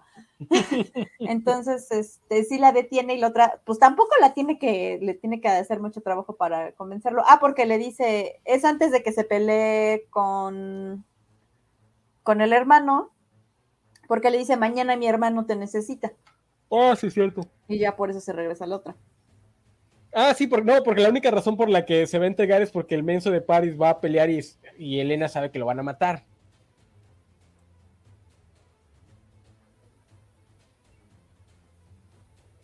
Cuántas, ¿Cuántas peleas cuerpo uno a uno hay? Nada más hay dos, ¿verdad? Es esa y la de. Y la de Aquiles contra La primera, ajá, la de. La, primera, cuando el, eh, mandan a Aquiles, que de hecho por eso lo van a recoger, porque se supone que él está siendo muy heterosexual con dos muchachas, y este, que le dice, ¿no? A ver, eh, sería un milagro que un rey peleara sus propias peleas, algo así le dice, y ya mata al güey. Y la otra que es con Héctor, y ya. Sí, sí, sí, sí, porque las demás son súper cortitas. O sea, se alcanza. Y obviamente, ajá, obviamente cuando se pelea con el primo, que todo mundo les hace bolita, y ya por eso se detiene como que un momento la, pelea en la playa y ya. Sí, pero es súper cortita, nada más le corta el cuello y ya. Que también está padrísimo cuando le echen cara que se confundió, ¿no? Que le dice, te voy a, te voy a cortar las orejas, te voy a sacar los ojos te voy a quitar los labios para que cuando vayas al río Styx todos los muertos sepan, aquí está el idiota que creyó haber matado a Aquiles. Ah, pero primero se quita el casco y le dice, ¿para qué ahora sí veas a quién estás matando? Ah, uh". sí, sí. sí, está buenísima. No, sí, te digo que está así de diálogo de Iki del Fénix. Y que esa pelea está muy bien coreografiada. Tiene un par de escenitas que utilizan el corte ese chaqueto que se nota que no alcanzó a hacer la coreografía bien especialmente Eric Bana, este, pero en general está muy, muy bien coreografiada. Y dicen, dicen los chismes que se estaban pegando de verdad, o sea que sí son ellos, son Eric Bana y, Brad Pitt, que hicieron una apuesta, ¿no? Que por cada golpe que se dieran, el otro iba a pagar no sé cuánto, y ahí Brad Pitt fue, el que terminó pagando más, porque se ve que le gusta madrearse a sus compañeros, así como se madrió a Bad Bunny.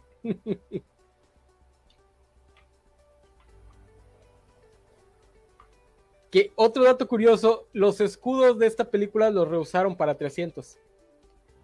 Que siempre me he preguntado cuáles en específico, porque no.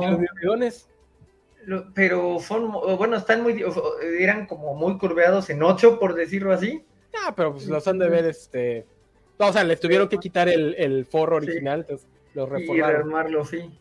O, si los de los troyanos para los persas. También me imagino. Pudo haber sido.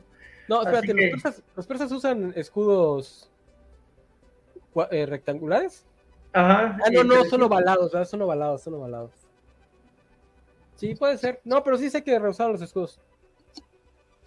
De hecho, creo que se rehusaron el escudo de Brad Pitt, porque sí me parece que alguien dice, ah, sí, este era de del que usó, si no Brad Pitt el otro, porque el, capitán de los mirmidones sale en 300, es el papá del, del que decapitan. Así que es. un actor que dio el viejazo creo que en tres años, porque todavía en, en Troya se ve jovencito y en 300 ya se ve un viejito. Es que el entrenamiento de Zack Snyder no, no respeta. no, pues sí, mira cómo dejó al pobre Ben Affleck.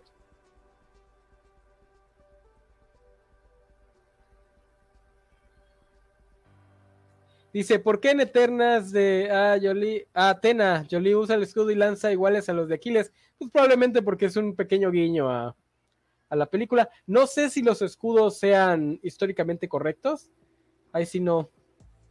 No sé.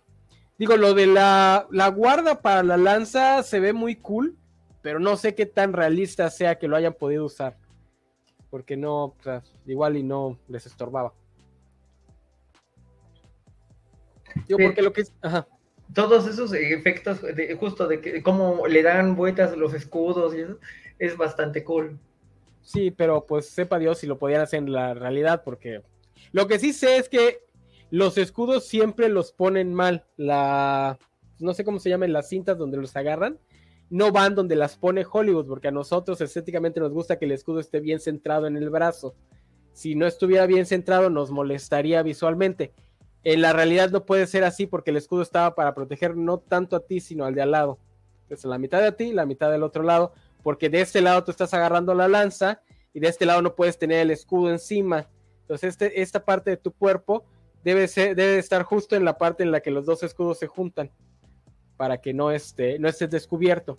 Entonces realmente el escudo lo tienen que agarrar creo que un poquito del centro hacia acá o al revés, algo así para que lo estés el peso lo estés cargando hacia el otro lado. Eh, entonces los escudos en Hollywood no están bien diseñados, están diseñados de forma estética.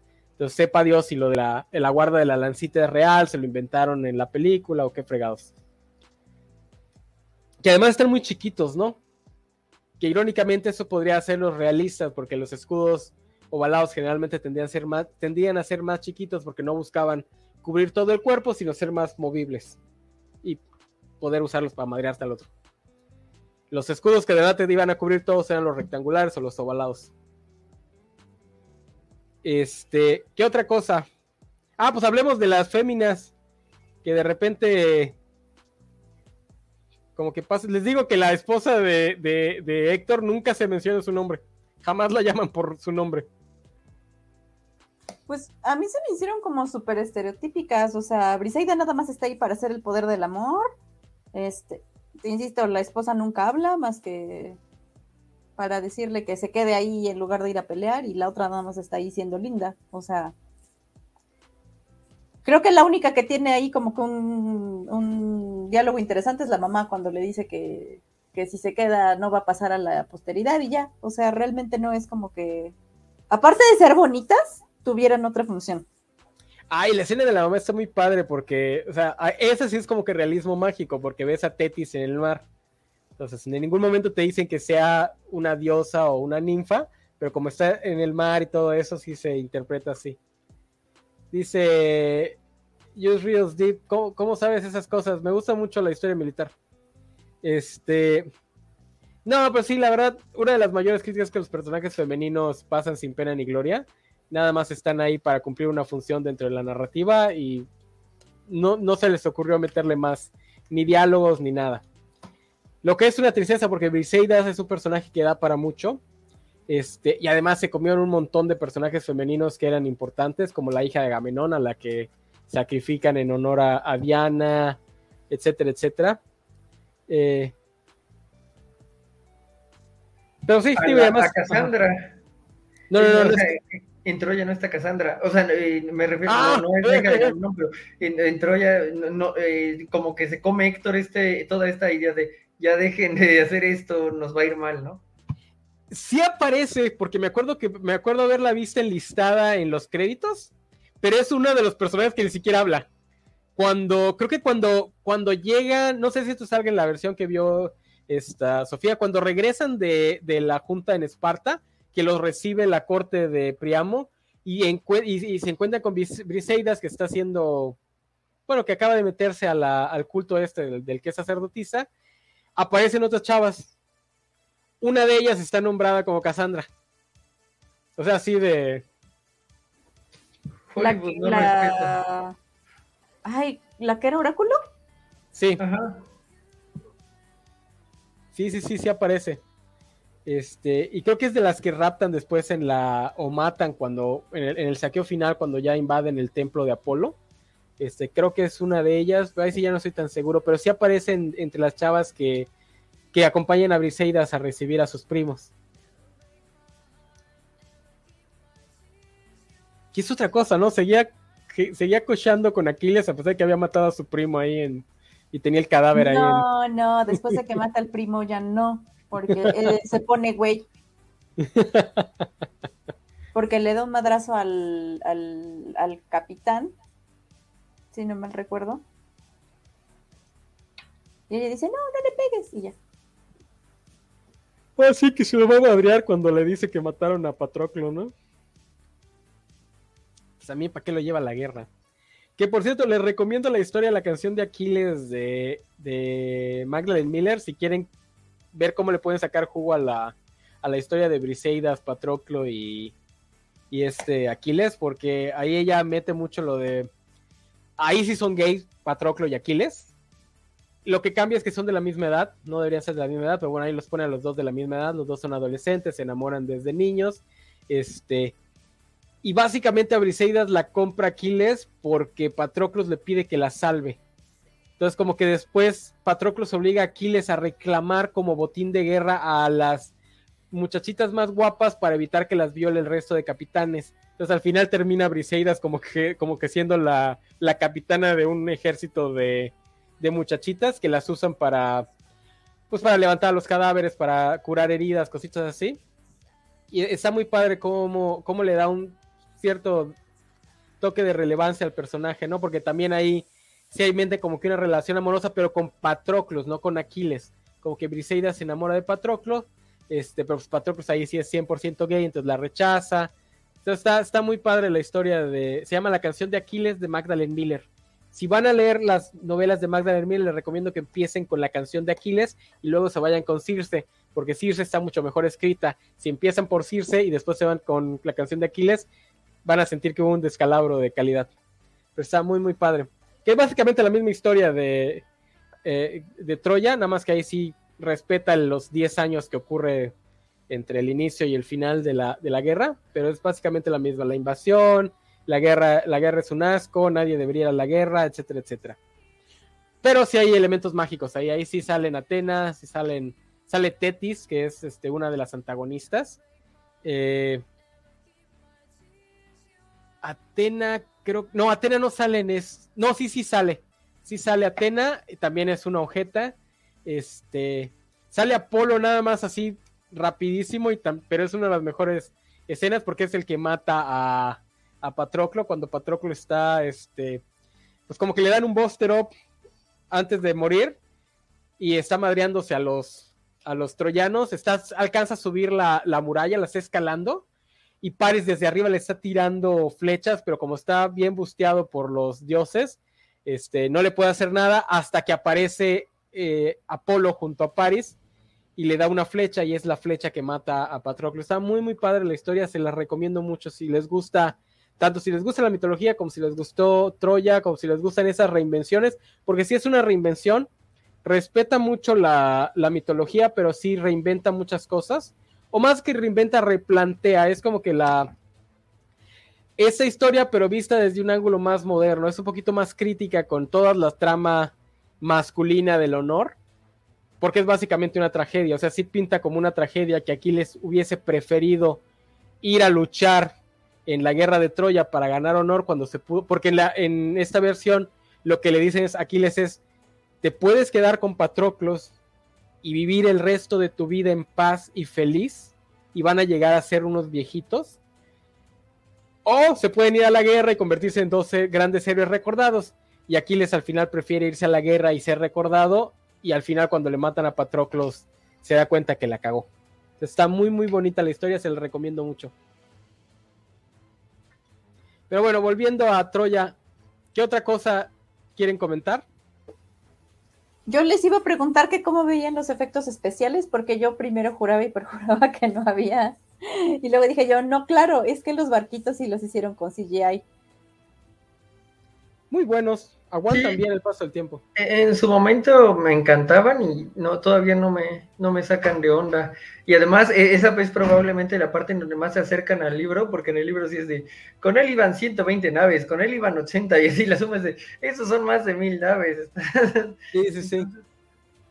Sí, llenan como todo el mar, ¿no? Yo, yo, por ejemplo, recuerdo que así es como decía ver la película, era la segunda vez que veía Matrix Revolutions, y sale este tráiler, y, y la toma final del tráiler eran los barquitos y los barquitos y los barquitos. Y eh, era de 2003 eh, cuando salió eh, dicho este anuncio y entonces era como, ay Dios mío, esto es increíble, o sea, esto es 10 veces más grande que la batalla final en El Señor de los Anillos. Que, es irónico porque no hay batalla naval, nada más estaban ahí para llegar a la, a la costa. Este, no, esta racha de películas van a aguantar mucho porque fue justo el tiempo en el que el CGI ya estaba lo suficientemente avanzado, pero no lo suficiente para que se pasaran eh, usándolo todo el tiempo. Entonces lo usaban donde debían y lo demás era eh, efecto, o sea, no me acuerdo cómo, se llama cuando lo hacen en... Práctico. Ah, ah, prácticos. Sí, sí, sí, o sea, el caballo sí lo construyeron, no es CGI. No, si ahorita lo hiciera Marvel, sería un una pantalla verde, ni siquiera habría murallas, no habría nada. Es más, ni siquiera vendrían vestidos, ¿no? Les pondrían el traje de bolitas para que después le pudieran pedir a los, a los de FX, mm, dame tres versiones distintas con tres este, armaduras distintas para mañana, chavo. Que eh, un poco pasó dos años después con 300. 300 y está grabada totalmente en pantalla verde, ¿no? sí. Muestra totalmente la diferencia de los looks, aunque bueno, al menos tenían las capas, ¿no? Eh, ya no habría eso ahorita. Y justo ah, hablando de sets, eh, la leyenda cuenta, pero no, no, nunca he ido para allá, que en Baja California siguen los sets, ¿no? Y que son parte de un atractivo turístico. Neta. Pues no te lo puedo confirmar, nada más lo he escuchado, pero. Pues, hay jóvenes que nos están escuchando, si alguien es de Baja California, averígüenlo por favor, este, para que hagamos nuestro Bloom Day, pero yendo al, al set de Troya. Este, veo, yo sé que el set de Titanic que todavía queda aquí, sí es así como que lo van a visitar y la fregada, entonces, pues, aunque me preguntaría cuánta gente habrá que, gustaría ir al set de Troya. Todos estamos en este lugar y nadie ha ido. pues sí. Este, ¿qué otra cosa? Digo, ya hablamos de, de, la, de los trajes, que están muy padres. Eh, bueno, siguiendo con los efectos, cuando queman el, cuando los atacan con las bolas estas de fuego, está muy padre el, de todo lo que hacen, ¿eh? O sea, sí está, imagino que también fue efecto práctico, porque sí se ve ahí que se pudieron haber quemado las pestañas. Lo que sí fue CGI fue eh, las pocas escenas de confrontación entre los ejércitos, sí es CGI, pero aguantan bien, digo, cuando está este cuando los mirmidanos no están peleando, que aquí les empieza a enojar porque están tomando malas decisiones en el campo de batalla, está diciendo, no, idiota, no los hagas avanzar tanto. Este, se ve muy padre, se ven muy padres los, los, dos ejércitos. No sé si, no sé si este, en la que tú viste, hay una, hay una escena en la que se ve el campo de batalla después de una de las confrontaciones, que se ve la enorme cantidad de muertos, que es básicamente una tierra de nadie. Mm, no sé si sea cuando les dice este Héctor, díganle a los otros que puedan venir a recoger a su. Cuando están, intentan entrar en la muralla y les ganan. Y les dice Héctor, ah, pueden venir a recoger sus muertos. Y este le pregunta a su papá, ¿tú crees que ellos hubieran hecho lo mismo? O no sé si es su papá o el, otro viejito. Sí, sí, sí. Y el otro dice, pues sí, pero no somos ellos, o algo así. No sé si sea eso. Pero sí se ve, o sea, sí, esa es la escena, pero sí se alcanza a ver el campo de batalla lleno de muertos y a los soldados griegos moviéndolos. Sí, los están echando en carretas. Eso probablemente tiene CGI, o sea, han de ser los del frente, han de ser reales y los demás han de ser este, duplicados con CGI. Este, y aguanta bastante bien, o sea, no notas. Donde sí se ve un poquito chafa es en los close-ups que le hacen a la esposa y a Elena cuando está la pelea. Este, pero no sé si porque sea CGI o porque el ángulo de, de, lente estuvo mal calibrado o algo, sí se ve medio chafa el fondo. Este, pero pues, nada más es un cielo azul, no, no veo por qué lo hubiesen retocado. Que hablando de... Ah, bueno, eh, que iba a decir que hablando de cielo azul, uno de los errores que se supone que era clásico es que había una toma eh, de Brad Pitt eh, y atrás se veía un avión, pero probablemente fue removido para... porque yo nunca lo he encontrado. Yo tampoco, si fue verdad, seguro lo, cambiaron en el corte del director. Pero bueno, son las cositas que se les pasa, ¿no? Igual hay una en, Gladiador que, se ve un, un reloj. Este, un reloj, pero si a Game of Thrones les, se les pasó un, una taza de, Star Wars. Oye, aquí Mr. Max está llegando tarde. Mr. Max, ya hablamos de esto. Sí, uno de los guionistas de esta película es, fue show, es uno de los showrunners de Game of Thrones. ¿Habrá memes de ello, Mr. Max? Sí. Si no mal recuerdo, el DVD traía detrás de escenas sobre los efectos, pero recuerdo que estaba súper interesante el caballo lo construyeron, o sea, sí hicieron el chiflado caballo, ¿eh? Y lo hicieron como se armaría un caballo con pura madera de barco. Por eso es que tiene también ese estilo. Que ah, eso también es un, éxito del diseño de arte, ¿no? Eh, hay que admitir, sí, e, es, anacrónica con los griegos, pero creo que el caballo realmente es un éxito del, departamento de diseño de arte. No, el diseño de todo de la película está muy bien hecho. Lo que señala es que para hacer, para haberse clavado en el realismo, y para haber querido venderlo un poco como históricamente correcta, pues hay que señalar que no. El, todos los diseños que usan están basados en la era, en la era clásica de Grecia. Porque bueno, tampoco sabemos mucho sobre los diseños de la era micénica. Es una era que se perdió después del colapso de la Edad de Bronce.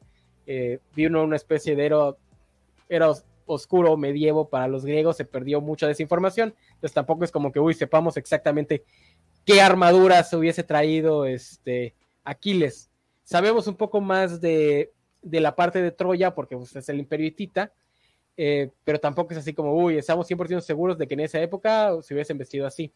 Ah, que también les recomiendo, aunque ese todavía no lo termino de leer, estoy leyendo ahorita, les digo el nombre, pues está bien raro. Justamente hablando de, de, de estoy leyendo, porque después de Magdalene Miller me empecé a clavar con reinvenciones de la mitología griega. Ah, chingada madre, no se abre. Este, ya leí una que se llama Aradne, que no les recomiendo para nada, está aburridísima. Great Goddess Sing, la, el canto de la diosa de la furia. Es otra reinvención de, la Iliada. Esa sí tiene Aquiles como protagonista, porque la otra Patroclus el protagonista. Nada más que aquí está bien curioso, porque aquí plantea a Aquiles como una mujer trans. Eh, la plantea como una mujer trans. Eh, es, el es la protagonista, que es algo rarísimo que pongan a Aquiles como protagonista. Y obviamente te permite entrar en la cabeza de Aquiles, este, ver que no era súper chingueta, sino que sí dudaba. Era una mezcla entre inocencia, falta de experiencia y que todo el mundo desde niño le dijo que era la, última coca del desierto. Eh, pero lo más interesante para mí es que te plantea la guerra de Troya como un enfrentamiento entre la Grecia micénica y el imperio hitita. De hecho, no llaman a Troya Troya ni Ilium, lo llaman Wilusa o algo así. Eh, es una ciudad dentro de un imperio hitita más grande. Es una ciudad en una confederación de ciudades hititas que además es parte del imperio hitita. Eh, hay, o sea, te plantean el mundo de la Iliada como el mundo que, como lo fue realmente el mundo cosmopolita del final de la Edad de Bronce, donde los griegos, los egipcios, los hititas, los no creo si son los cananeos, o sea, los que, los que estuvieran en Medio Oriente en ese momento, este, pues vivían en un mundo interconectado, ¿no? Había comercio y de repente te mencionan que algún personaje trae una sombrilla de... No es Persia, pero es el... Ni, tampoco son los medos, es el reino que está antes de... Ah, sirios. Este, una sombrilla siria, este, usan maquillaje egipcio y se van a romper la madre a los, a los hititas porque está muy clavada en la idea de que la invasión de Troya fue parte de justamente de las invasiones de, las de las gentes del mar que le dieron en la madre a varios este, reinos de, al final de la edad de bronce. Entonces está muy, muy padre. Lo único que no me está gustando mucho es que siento un dejo de feminismo blanco, porque cómo nos repiten que los personajes son güeros este, o pelirrojos y tienen la piel blanca, blanca, blanca. Este, que se me hace bastante raro para una historia que esté reinterpretando a Aquiles como una mujer trans. Se me hace raro que machaque tanto con que todos los personajes son güeros. Este, pero bueno, por lo demás está bastante interesante. No lo he terminado de leer, así que no sé si termina bien o termina mal. Ah, y trata de lavar la cara a Agamenón y a Menelao Digo, todavía voy como a la mitad. No sé si después va a revelar que realmente eran nefastos, pero sí se me hace medio raro que, que pinta a Menelao y a Agamenón como dos grandes este, líderes que querían a su pueblo, cuando la, pues la narrativa ya clásica es que los dos eran unos ojetes. De hecho, a, Menelao lo pinta hasta como buen esposo, que sí quería a Elena y la fregada. Entonces sí, sí está medio raro. porque justo lo que mencionabas, ¿no? O sea, Agamenón tiene toda su historia de maté a mi hija más pequeña y entonces enloquecí a todos en mi familia nada más para poder regresar con la victoria de Troya, ¿no? Sí, la maldición de la casa de Atreus, o sea, por eso es que se me hace raro que les quieran lavar la cara, porque ya desde esta época ninguno de los dos era un buen personaje porque se suponía que eran parte de una familia maldita. Son, si no mal recuerdo, los nietos de Tántalo, ¿no? Sí, la maldición es porque dieron de comer carne humana a Zeus o algo así la casa de Atreus. Para los que vieron Dune, se refieren también a ellos. Este. Oigan, yo, yo tengo una duda ya que están aquí muy metidos en la, en la este, mitología. ¿Por qué? Todos eran gays. Este, ¿eh? Todos eran gays, a menos que te especifique lo contrario, todos eran. No, no, no, no. Pero este. Eh, cuando llegamos a la parte del, del, caballo, este, me dijo la Bendy, dice, claro, porque Poseidón el, animal de Poseidón era el caballo. Y yo me quedé pensando, ¿era por eso? O sea, no, ¿por qué un caballo? Y luego me quedé, o sea, porque literalmente en la película solamente ve que está tallando un caballo y le dice, ah, para dárselo a mi hijo. Entonces fue como, ah, sí, claro, vamos a meter un caballo, pero no sé por qué, o sea, en la historia oficial, por así decirlo, ¿por qué no les llamó la atención un pinche caballote gigante y se les ocurrió meterlo? O sea, no, no sé, o sea, sí tenía que ver con que era el animal de Poseidón.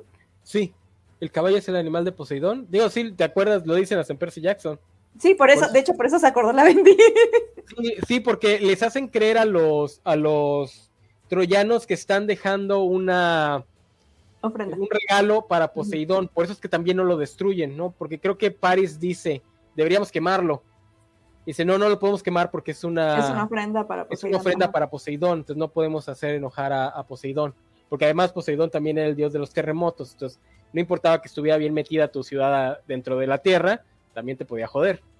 Entonces, por eso es que, sí, por eso es que respetan al Digo que también lo pudieron haber picado tantito, también medios mensos, ¿no? No lo tenían que destruir por completo, a los picas. Aviéntale una, una lancita suave, ¿no? O sea, algo, algo podías hacer. ¿De qué parte digo? O sea, esa madre debió haber estado pesada, me explico. O sea, si se supone que eran barcos debió haber pesado, o sea, no, no tiene lógica, pero bueno. Está no, no, no, eso sí lo, explican bien en la película, ¿eh? Porque, te, porque justamente dijeron eso. O sea, si es madera de barco, porque además debía estar mojada, a menos que la hayan dejado secar bastante rato, este, pero tengo entendido que se humedece y tarda mucho en secarse. Entonces es madera de barco y mojada, esa cosa debe haber pesado un chingo. Entonces dijeron, ok, ¿cómo lo van a meter? Entonces se pusieron a buscar formas en que lo pudiesen meter y es como movían cualquier cosa pesada en la antigüedad, vas echando este, troncos. O sea, entonces ya no necesitas fuerza, nada más necesitas iniciar el movimiento y la propia inercia te va a ir este, ayudando. Esa parte sí es realista. Y, se ve como, o sea, sí, sí le dan espacio a, o sea, sí ves colocar los troncos ya, ya en la ciudad. Y que también necesitaban que fuera algo grande para que necesitaran abrir las puertas. Porque si lo podían desarmar o algo así, pues ya, ya perdí el chiste, la, la táctica. Que por cierto, tampoco crean que las, las civilizaciones antiguas no tienen capacidad de hacer ese tipo de cosas. Lo que pasa es que a diferencia, nosotros resolvemos todo eso con tecnología que nos permite hacerlo con poca gente. Ellos recurrían a la vieja estrategia de joder un chingo de esclavos. Pero pues, con tiempo y gente a la que fregar, cualquier cosa es posible. No sé, porque mira, la covacha aún no es una potencia mundial. Sí, pero Valentín falla un poquito en eso de esclavizar gente. Luego lo traicionan a cada rato. O sea, Valentín es como el lanista de Espartacos. Oye, aquí nos está diciendo algo, este, Cisaya. Dice, si no mal recuerdo, el DVD traía un detrás de escena sobre los efectos, que estaba súper interesante. Dice, esperen, creo que acabo de checar y lo subieron a YouTube. ¿Qué subieron a YouTube? ¿El detrás de cámaras o la película? No, detrás de cámaras, por lo que entendí, ¿no? Ah, sí, supongo que sí. No, es que me acuerdo que le hicieron mucho mame a que era históricamente correcto y la fregada, porque justamente en el 2004 apenas estaba cayendo el 20 a la, a la cultura popular que la, que la guerra de Troya tiene bases históricas, no era nada más un mito. Digo, tiene personajes ficticios, pero pues, tiene bases históricas igual. Lo, que recuerdo de los, de, los materiales es que había unos arqueólogos que hablaban de las siete murallas de Troya y obviamente siete construcciones diferentes. Entonces que trataron de basarse en la construcción 4, aunque probablemente el mito ocurrió en la 3. Algo así. Cosas así, ¿no? O sea, ese tipo de material. Sí, los arqueólogos no se ponen de acuerdo en cuál de las porque son como nueve ciudades o algo así las que hay, digo, ya contando este, la actual, eh, bueno, las dos actuales porque hay dos modernas, este, no se ponen de acuerdo cuál de todas es, y, todo, y muchos tienen miedo de que haya sido la que el, arqueólogo original dinamitó, porque el güey que la descubre no era arqueólogo, era fan de la arqueología, entonces se va con dinamita y dinamita, pa, pa, pa, pa, pa, y le den la madre a uno de los niveles. Entonces muchos tienen miedo de que ese nivel es justamente el nivel de Troya. Entonces ya se perdió por completo esa, e, esa parte. Fuck. Dice, que, sí, era, fan de la Iliada, ¿no? Entonces, sí, sí, sí, sabido que destruyó eso. Dice Mr. Max, no hace mucho que no descubrieron cierto. No, Mr. Max, es del siglo XIX, pero hasta hace 20 años nos enteramos. Este, y lo que no saben realmente es cuál de todas, porque son varias capas, es una de las ciudades más viejas del mundo. Entonces, ¿cuál de todas las capas vendría a representar la, era de Troya? O sea, ¿cuál de todas es la que debe estar en, la, en el final de la edad de bronce? Este, y por eso es que no se decide cuál. De repente dicen, no, ya descubrimos que fue esta, no, ya descubrimos que fue esta. Pero realmente todavía no se sabe. Este, porque es viejísima, es una de las ciudades más, más antiguas del mundo. Probablemente la, la capa más baja sea prehistórica o sea, de antes de que fuera una ciudad, ciudad realmente, era más bien un asentamiento humano. Entonces, sepa Dios. Pero también la importancia de esta historia no es tanto sus raíces factuales, sino el impacto que tuvo la narración.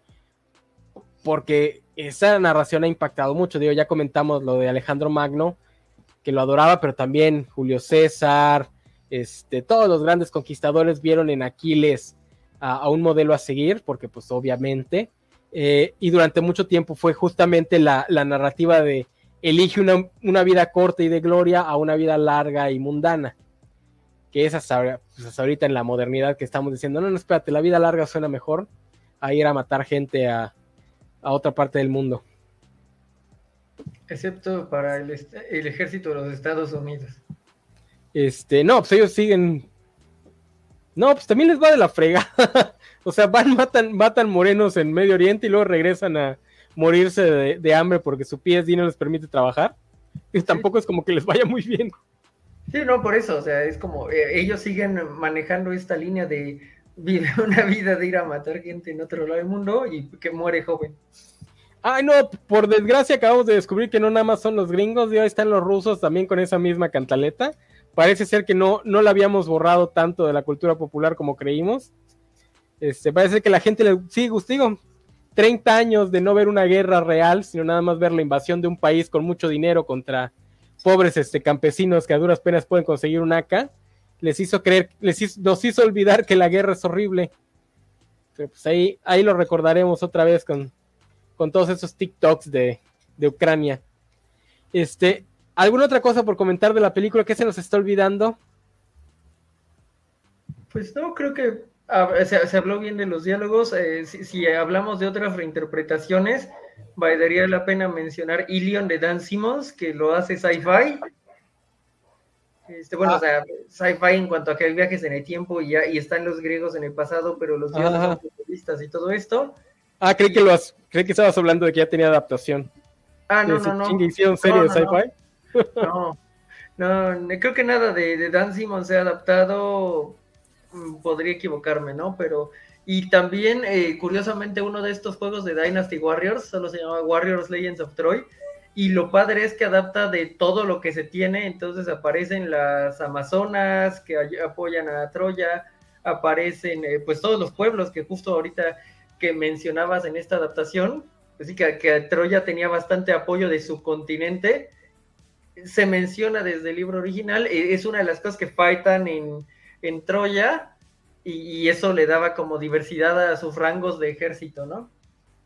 Ah, esa, es, una parte que, e, eso yo lo, lo, conocí hasta que leí la de Magdalene Miller, porque también sale la escena de, ya que, ya que Aquiles está todo deprimido, pero aún así sigue siendo tan buen guerrero que hasta deprimido no le pueden ganar, este, cuando llegan las Amazonas, ¿no? Que en la versión de Magdalene Miller creo que es hija de Ares, no sé en la versión original.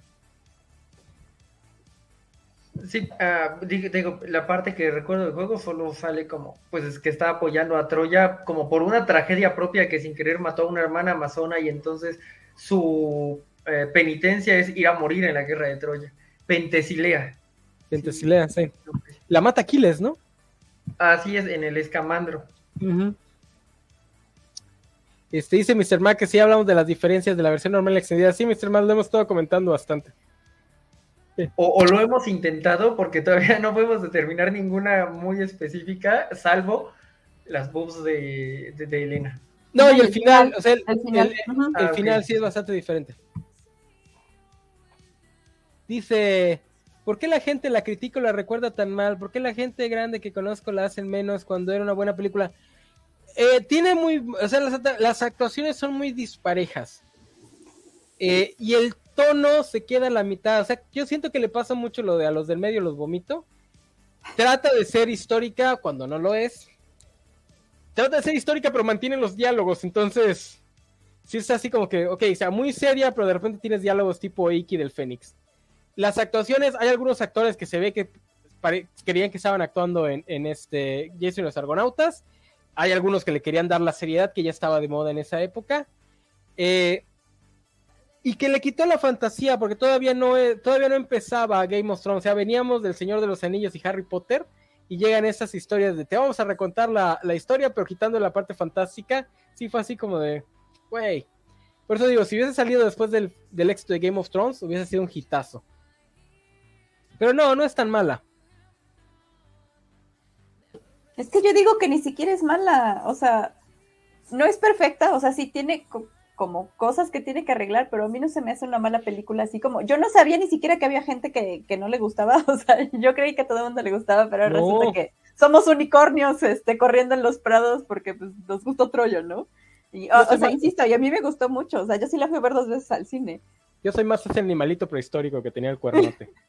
este, no, es que también, o sea, también hay que tener en cuenta que cuando se habla de malas películas, es algo subjetivo. Entonces, también lo que pasa es que a veces cambia la percepción del público. Es como, por ejemplo, a mí me pasa mucho con Space Jam.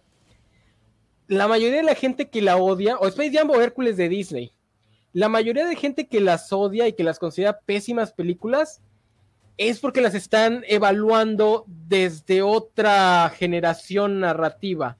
Entonces, es que Space Jam es pura estupidez y no tiene lógica y, no hay ningún arco argumental y, y es pura cosa random. Y yo, como millennial, niño de los 90, mi reacción es, sí, güey, ese es el punto, eso es lo chido. Porque, por ejemplo, una de las cosas que le critican a Hércules de Disney es que es que es un masacote de, de, tonos completamente distintos, porque tienes la crítica al comercialismo tipo Nike, pero también tienes la historia del héroe, y a veces es como Superman, y a veces es como Rocky. Y yo digo, pues es que eso es lo que le hace chido, es, es un, desmadre, ¿no? Es, así como, como si echaras todo a la licuadora y a ver lo que sale. Pero obviamente, si eres, si no te tocó de niño, pues no, no, no te va a gustar. Entonces, Troya sale con muchas cosas que después se van a volver comunes. Es una historia que está bastante desarticulada. No es una historia que empieza y, avanza y avanza y avanza y avanza y termina y es un arco así bien, bien este, pulidito de repente entran personajes que nada más entran para una escena, pero son importantes, este, y ya se salen y no vuelven a aparecer. Este, de repente le dan más, más relevancia a Héctor que a Aquiles. Eh, Entonces tengan en cuenta que veníamos, lo, lo más cercano a Troya era Gladiador. Entonces son dos películas completamente distintas. Entonces si tú vas a ver Troya todavía con la mentalidad de que una película grecorromana debe ser como Gladiador, pues obviamente te entregan algo completamente distinto y dices, güey, ¿qué fue esto? Pero si ves Troya desde el 2022, tras 20 años de que mucho de lo que Troya hizo ya se estandarizó, pues no, no, ya no le vas a ver tantos errores, ¿no? Ah, que algunos actores están actuando así súper hammy, eh, pues es lo que le da la... Digo, cuando, cuando Agamenón grita después de ver que maten a Menelao, tú sabiendo que él, que el personaje está fingiendo, porque sabes que le valía un cacahuate la vida de su hermano, nada más está dramatizando para justificar la invasión. La actuación del actor que está súper que es una de las actuaciones que más criticó Roger Ebert. Así se le fue a la yugular ese actor dices, ok, es entendible, no es parte de la, de la historia, es que, Menelao sea una, una drama queen. Pero pues en el 2004 todavía la, las historias eran muy, muy cuadraditas. Digo, también es como cuando hablamos de, los superhéroes, ¿no? En el 2004 nunca te hubiesen podido dar una película como... Digo, todavía, la, todavía le pasó a, a Love and Thunder, que tiene dos tonos completamente distintos. Es una película al inicio, una película diferente al final todavía mucha gente dice, güey, güey, ¿cómo, ¿cómo me vas a dar una película que empieza siendo una comedia, pero termina siendo un drama? Eso no se debe de hacer. O sea, imagínate si lo hubiese tratado de hacer alguien en el 2004. Y ahorita sí, porque ya tenemos 10 años de ver desmadre y medio y ya no le exigimos a las películas cosas que les hubiésemos exigido hace 20 años, ¿no? Pero sí, yo estoy impactada que... que dices que hay gente que no le gusta Hércules, ya, ya con eso perdí mi, fe, Ay, humanidad. No, no sabías que hay gente. ya, ya, me conocía, Sofi. ¿No te gusta Hércules de Disney? ¿No te gusta Hércules? Porque yo quería que empezara matando a su familia como en los mitos. Ay, o sea, no inventes, mujer a Disney. Te voy, no, te, voy a decir lo que le dijo Vale a, a, a una de las mellizas. Güey, ¿no te gusta la película porque querías ver otra película distinta? Ajá, sí, sí. Eso, no, y la verdad es que ya cuando la vi de grande, pues está divertida. Pero mi versión niño no aguantaba eso. En cambio, mi versión adolescente me encontraba muy poético. Lo ¿Eres un niño muy, muy, muy pegado como a los mitos? O sea, porque de otra manera no. Pues eh, era un niño que sabía que el, mito tenía que empezar en que mataba a su familia para hacer los 12 trabajos. Pero los 12 trabajos ni salen. ¿Qué? Sí, salen en una canción. Se los avientan en una canción. Es un montaje. Es una canción, sí pero eh, cuando entrega cuarto, poco antes de que saliera Hércules, este, me, dieron los trabajos y los días, que no lo podía entender muy bien, pero pues lo que trataba de entender era así como de, ah, bueno, empiezan que mata a su familia. A, mí pero sí, eh, ciertamente, o sea, de niño no la amaba, ya, ya de grande, insisto, le encuentro como bastante charm, sobre todo por las canciones, este, y, pues eh, incluso siempre he tenido ganas de ver la serie que hicieron después porque salen más dioses. Dicen que es mejor. Digo, la animación es más chaqueta, pero dicen que la historia es mejor. este, eh. Fíjate que a mí se me hace raro porque yo también me sabía la mitología así de pe pa y sí sabía todas las cosas, las inconsistencias y todo eso, pero a mí nunca me molestaron los cambios. Digo, tal vez porque también era fan de Hércules de Sam Raimi y también sabía que se pasaba la mitología por el arco del triunfo, entonces ya estaba acostumbrado a que no, no me iban a mostrar las, las versiones originales, creo que es una soquetada hablar de versiones originales porque la, la mitología, o sea, si DC es un desmadre en cuestión de canon, la mitología griega es como que los dioses de DC. Tiene cinco versiones de todo y ninguna es la original. Y Hércules más, o sea, porque literal es como en donde más le metieron manos los romanos, pero todavía tienes partes de, cada ciudad en donde le, rendían culto. Entonces, sí, o sea, estoy muy de acuerdo en eso, pero mi versión de cuántos años tenía cuando salió Hércules, nueve años, pues era un niño muy sangrón, o sea, o sea si soy un, adulto muy sangrón, imaginen qué insoportable era mi versión niño, ¿no? Eh, Hércules es de esos personajes que todas las ciudades decían, sí, por aquí pasó Hércules y se inventaban un mito. ¿Se inventaban un mito o se inventaban un amante? Así, sí, aquí vivía el amante fulanito de Hércules. Por eso es que tiene tantos amantes Hércules, porque cada ciudad decía que, por ahí, algunos decían que era un amante hombre, otros decían que era un amante mujer, para decir, nosotros descendemos de Hércules. Por eso es que los espartanos decían eso. Dice Luis Juárez, honestamente lo único que me gustó de ese Hércules era la canción de Ricky Martin. No, no puedo creer, ¿dónde está su corazón? Digo, les paso que no, les guste, no, que no les guste el jorobado, que no les guste este, Pocahontas, por eso son aburridas. Que no les guste Mulan, se los paso. Yo no sé si podría con eso, ¿eh? Mulan sí es como mi super hit. Y, creo que es una de las películas más redondas de los 90. Sí, sí, sí, sí. Es. Pero es que Hércules ah, es, un desmadre, pero es un hermoso desmadre. Eh, pero pues sí, para que veas. Digo, también es, te digo, es cosa generacional. Tú que eres más chica, ya te tocó las generaciones que crecieron con eso. Entonces ya están acostumbrados a lo random, ya están acostumbrados a que las historias no tienen que ser redonditas y, circulares. Entonces ya no les, ya no les causó tanto, pero gente más grande que yo sí, todavía. De que lo es un poquito irónico, porque son los niños de los 80 que crecieron viendo Transformers. Entonces dices, güey, o sea, tampoco venías de obras de arte. Pero bueno, ¿algo más que decir de Troya? No, eh, valdría la pena revaluarla ahora que el, este, que, el director ha muerto. Eh, sería padre saber, por ejemplo, qué pensó la Bendy de Troya. ¿La viste no la completa, no, no la vimos completa porque estaba mm. haciendo otra cosa, pero sí, este, pues a lo mejor luego. ¿Qué edad tiene tu niña?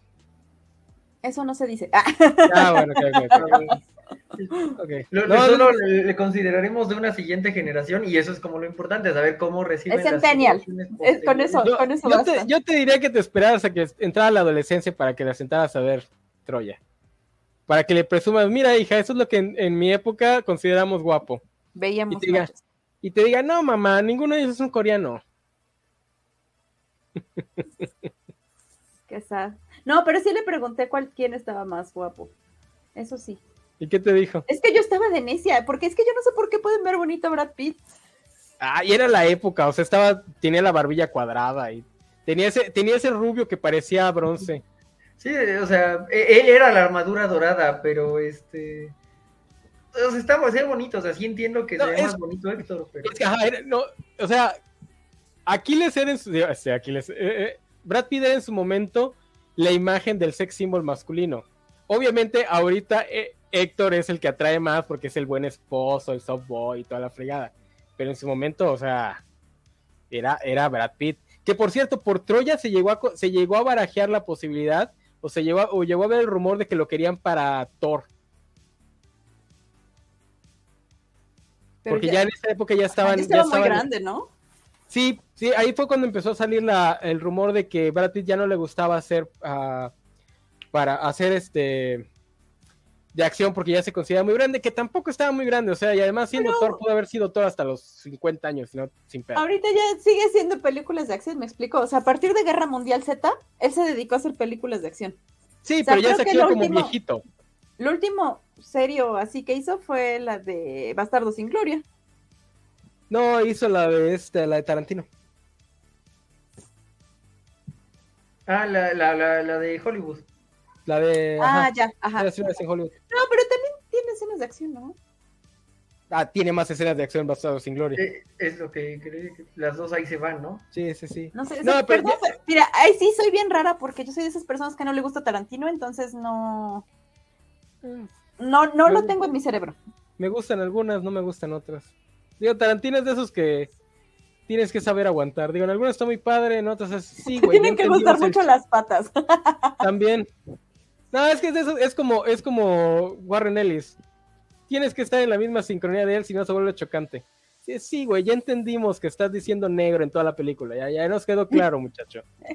Este, bien por ti, bravo. Este, pero sí, no, el, el, el roster de actores de Troya es uno de los mejores que tuvo esa época, ¿eh?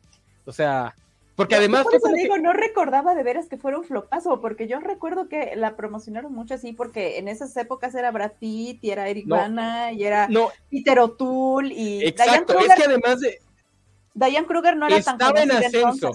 Pero estaba, en ascenso. Se creía que iba a ser una, una gran estrella, que al final no, no, no ocurrió, pero sí en ese momento se creía que iba a ser una gran estrella. No, pero es que además era como que los nuevos y los que ya estaban establecidos, porque Brad Pitt ya estaba establecido, o Tool era de los, este, de los señores de la industria, los que hacen de Agamenón y de Menelao y James Cosmo no eran tan famosos, pero también son muy respetados en la industria como actores de carácter, actores de carácter, así se llama. Este, y ya señorones, ¿no? Especialmente el de Agamenón. Entonces era también como que ver a la nueva generación con la vieja generación juntos. Por eso es que se considera un flop, porque para el nivel de actores que tenías, sí, o sea, no, no, no tuvo el impacto. Claro, como dicen, también pasó que está saliendo Spider-Man 2, no recuerdo qué otras películas hubo ese año, 2004 también fue un buen año para el cine, entonces también puede que no haya sido un flop per se, pero comparado a lo, con lo que se enfrentó, pues sí, no pasó sin pena ni gloria. Sean Bean, no era tan, tan famoso, o sea, también era, también se sentía como, ay, ese es el güey que va a querer vivir de, de su fama del Señor de los Anillos. El, el famoso era, era Bloom, o sea, él era el gancho. Sí, la verdad es que eh, la, reapreciación de Sean Bean como de Señor de los Anillos es, muy, moderna. en ese entonces, sí era como. Yo, me acuerdo que le pregunté a, un compañero que fue a la premier de Troya, así, oye, pero sale uno de Señor de los Anillos. Me dijo, no, no, nadie dice, bueno, Legolas, ¿no? Y no, no, no, no, pero yo dije, no, no, alguien que no sea Legolas, perdón. Y no, nadie, y es como de, y ya la fui a ver y es como de, ¿cómo pudo no identificar que sale alguien de Señor de los Anillos, no? Para, para mí era muy obvio, pero bueno, es porque para mí esa ah. es la mejor escena de Señor. Pero, eh, pero, sí, la apreciación de Sean Bean es algo muy, muy moderno. O sea, moderno desde hace 10 años, pero sí. Sí, sí, sí, exacto. Bueno, de la década anterior, sí. Pero en el 2004 no estaba presente eh, en sí. Y además, qué bueno que mencionas eso, porque hay algo que ha cambiado mucho y aquí nadie es joven, pero por si algún jovencito nos ve en YouTube, algo que ha cambiado mucho es que la idea de que un actor se encasille en un papel y que no sea algo malo para su carrera es nueva. Digo, nueva en los últimos 10 años, gracias al MCU. Pero la idea de que un actor se encasille en un papel o en un tipo de papel todavía en el 2010 para atrás, decías, no, este güey ya, ya tronó. O sea, ah, mira, Sean Bean está en el Señor de los Anillos y ahora es Ulises. Ah, ya tronó el güey, ya se va a encasillar en, en hacer este, películas de género. Es hasta que llegue el NCU y que aparecen esos actores que se vuelven exageradamente millonarios interpretando al mismo güey que se empieza a perdonar y que se empieza a decir, ah, ok, si este actor ahora este, se va a dedicar a hacer películas de acción estúpidas porque de ahí saca el dinero para hacer las películas de Tarantino. Eh, no, por ejemplo, en el caso de, los güeyes que hacen, de todos los viejitos, como el güey de Taken o el señor Pete, que ahora se dedican a hacer películas de acción, pero pues ya no se quitan la camisa porque son unos viejitos. O todas las actrices que todas hacen su John Wick, porque soy muy fan de ese género y créanme, créanme, no le están prestando la atención que deberían prestarle, pero todas las actrices famosas tienen su propio John Wick, buenísimas películas, se las recomiendo todas, este, eso en hace 10, 15 años era mal visto, ¿no? Porque se estaban encasillando. Ahorita, pues, a todos les gusta el dinero, a todos nos gusta el dinero, y ya no se ve mal visto, pero hace 20 años. Y entonces, Sean Bean, cuando sale en esta película, no era así de, ay, mira, va a volver a hacer, sino, ah, es otra vez Sean Bean. Digo, en un tiempo todo el mundo tenía miedo de que este Hugh Jackman se encasillara en Wolverine. Cuando hace la de Van Helsing, mucha gente dijo, ay, se está encasillando en el mismo papel. Y ahorita todo el mundo dice, sí, que regrese, aunque el pueblo que ya dice, ya, ya me retiré, ya retiren ese personaje. No, queremos volverlo a ver, queremos saber, queremos ver a Wolverine en silla de ruedas. Sí, en vez de lo lógico, queremos usar a esa Laura, o sea, es así, ahí está la solución, no usen a esa Laura, quieren eso. Que por cierto, eh, yo vi eh, Troya y Van Helsing el mismo día, o sea, así de... Ay, salió en el mismo año, ¿verdad? Ajá. Otro peliculón, eh, esa sí es mala, esa sí es mala, no, no la voy a defender, pero ¿cómo amo esa película? Van es una... por, ejemplo, en esa película, yo recuerdo que es muy Wolverine, ¿no? Porque saca garras y hace es Wolverine, es Wolverine, es Wolverine. O sea, sí, sí, sí, está encasillado y, fue parte de lo que le empezó a la cinta. No, pero digo, si les gustan las. Si aguantan las malas películas porque les gustan los temas, y tienen un buen aguante a las pésimas actuaciones. Van Helsing es muy, y a, las, a los pésimos diálogos, Van Helsing es muy buena película, es muy entretenida.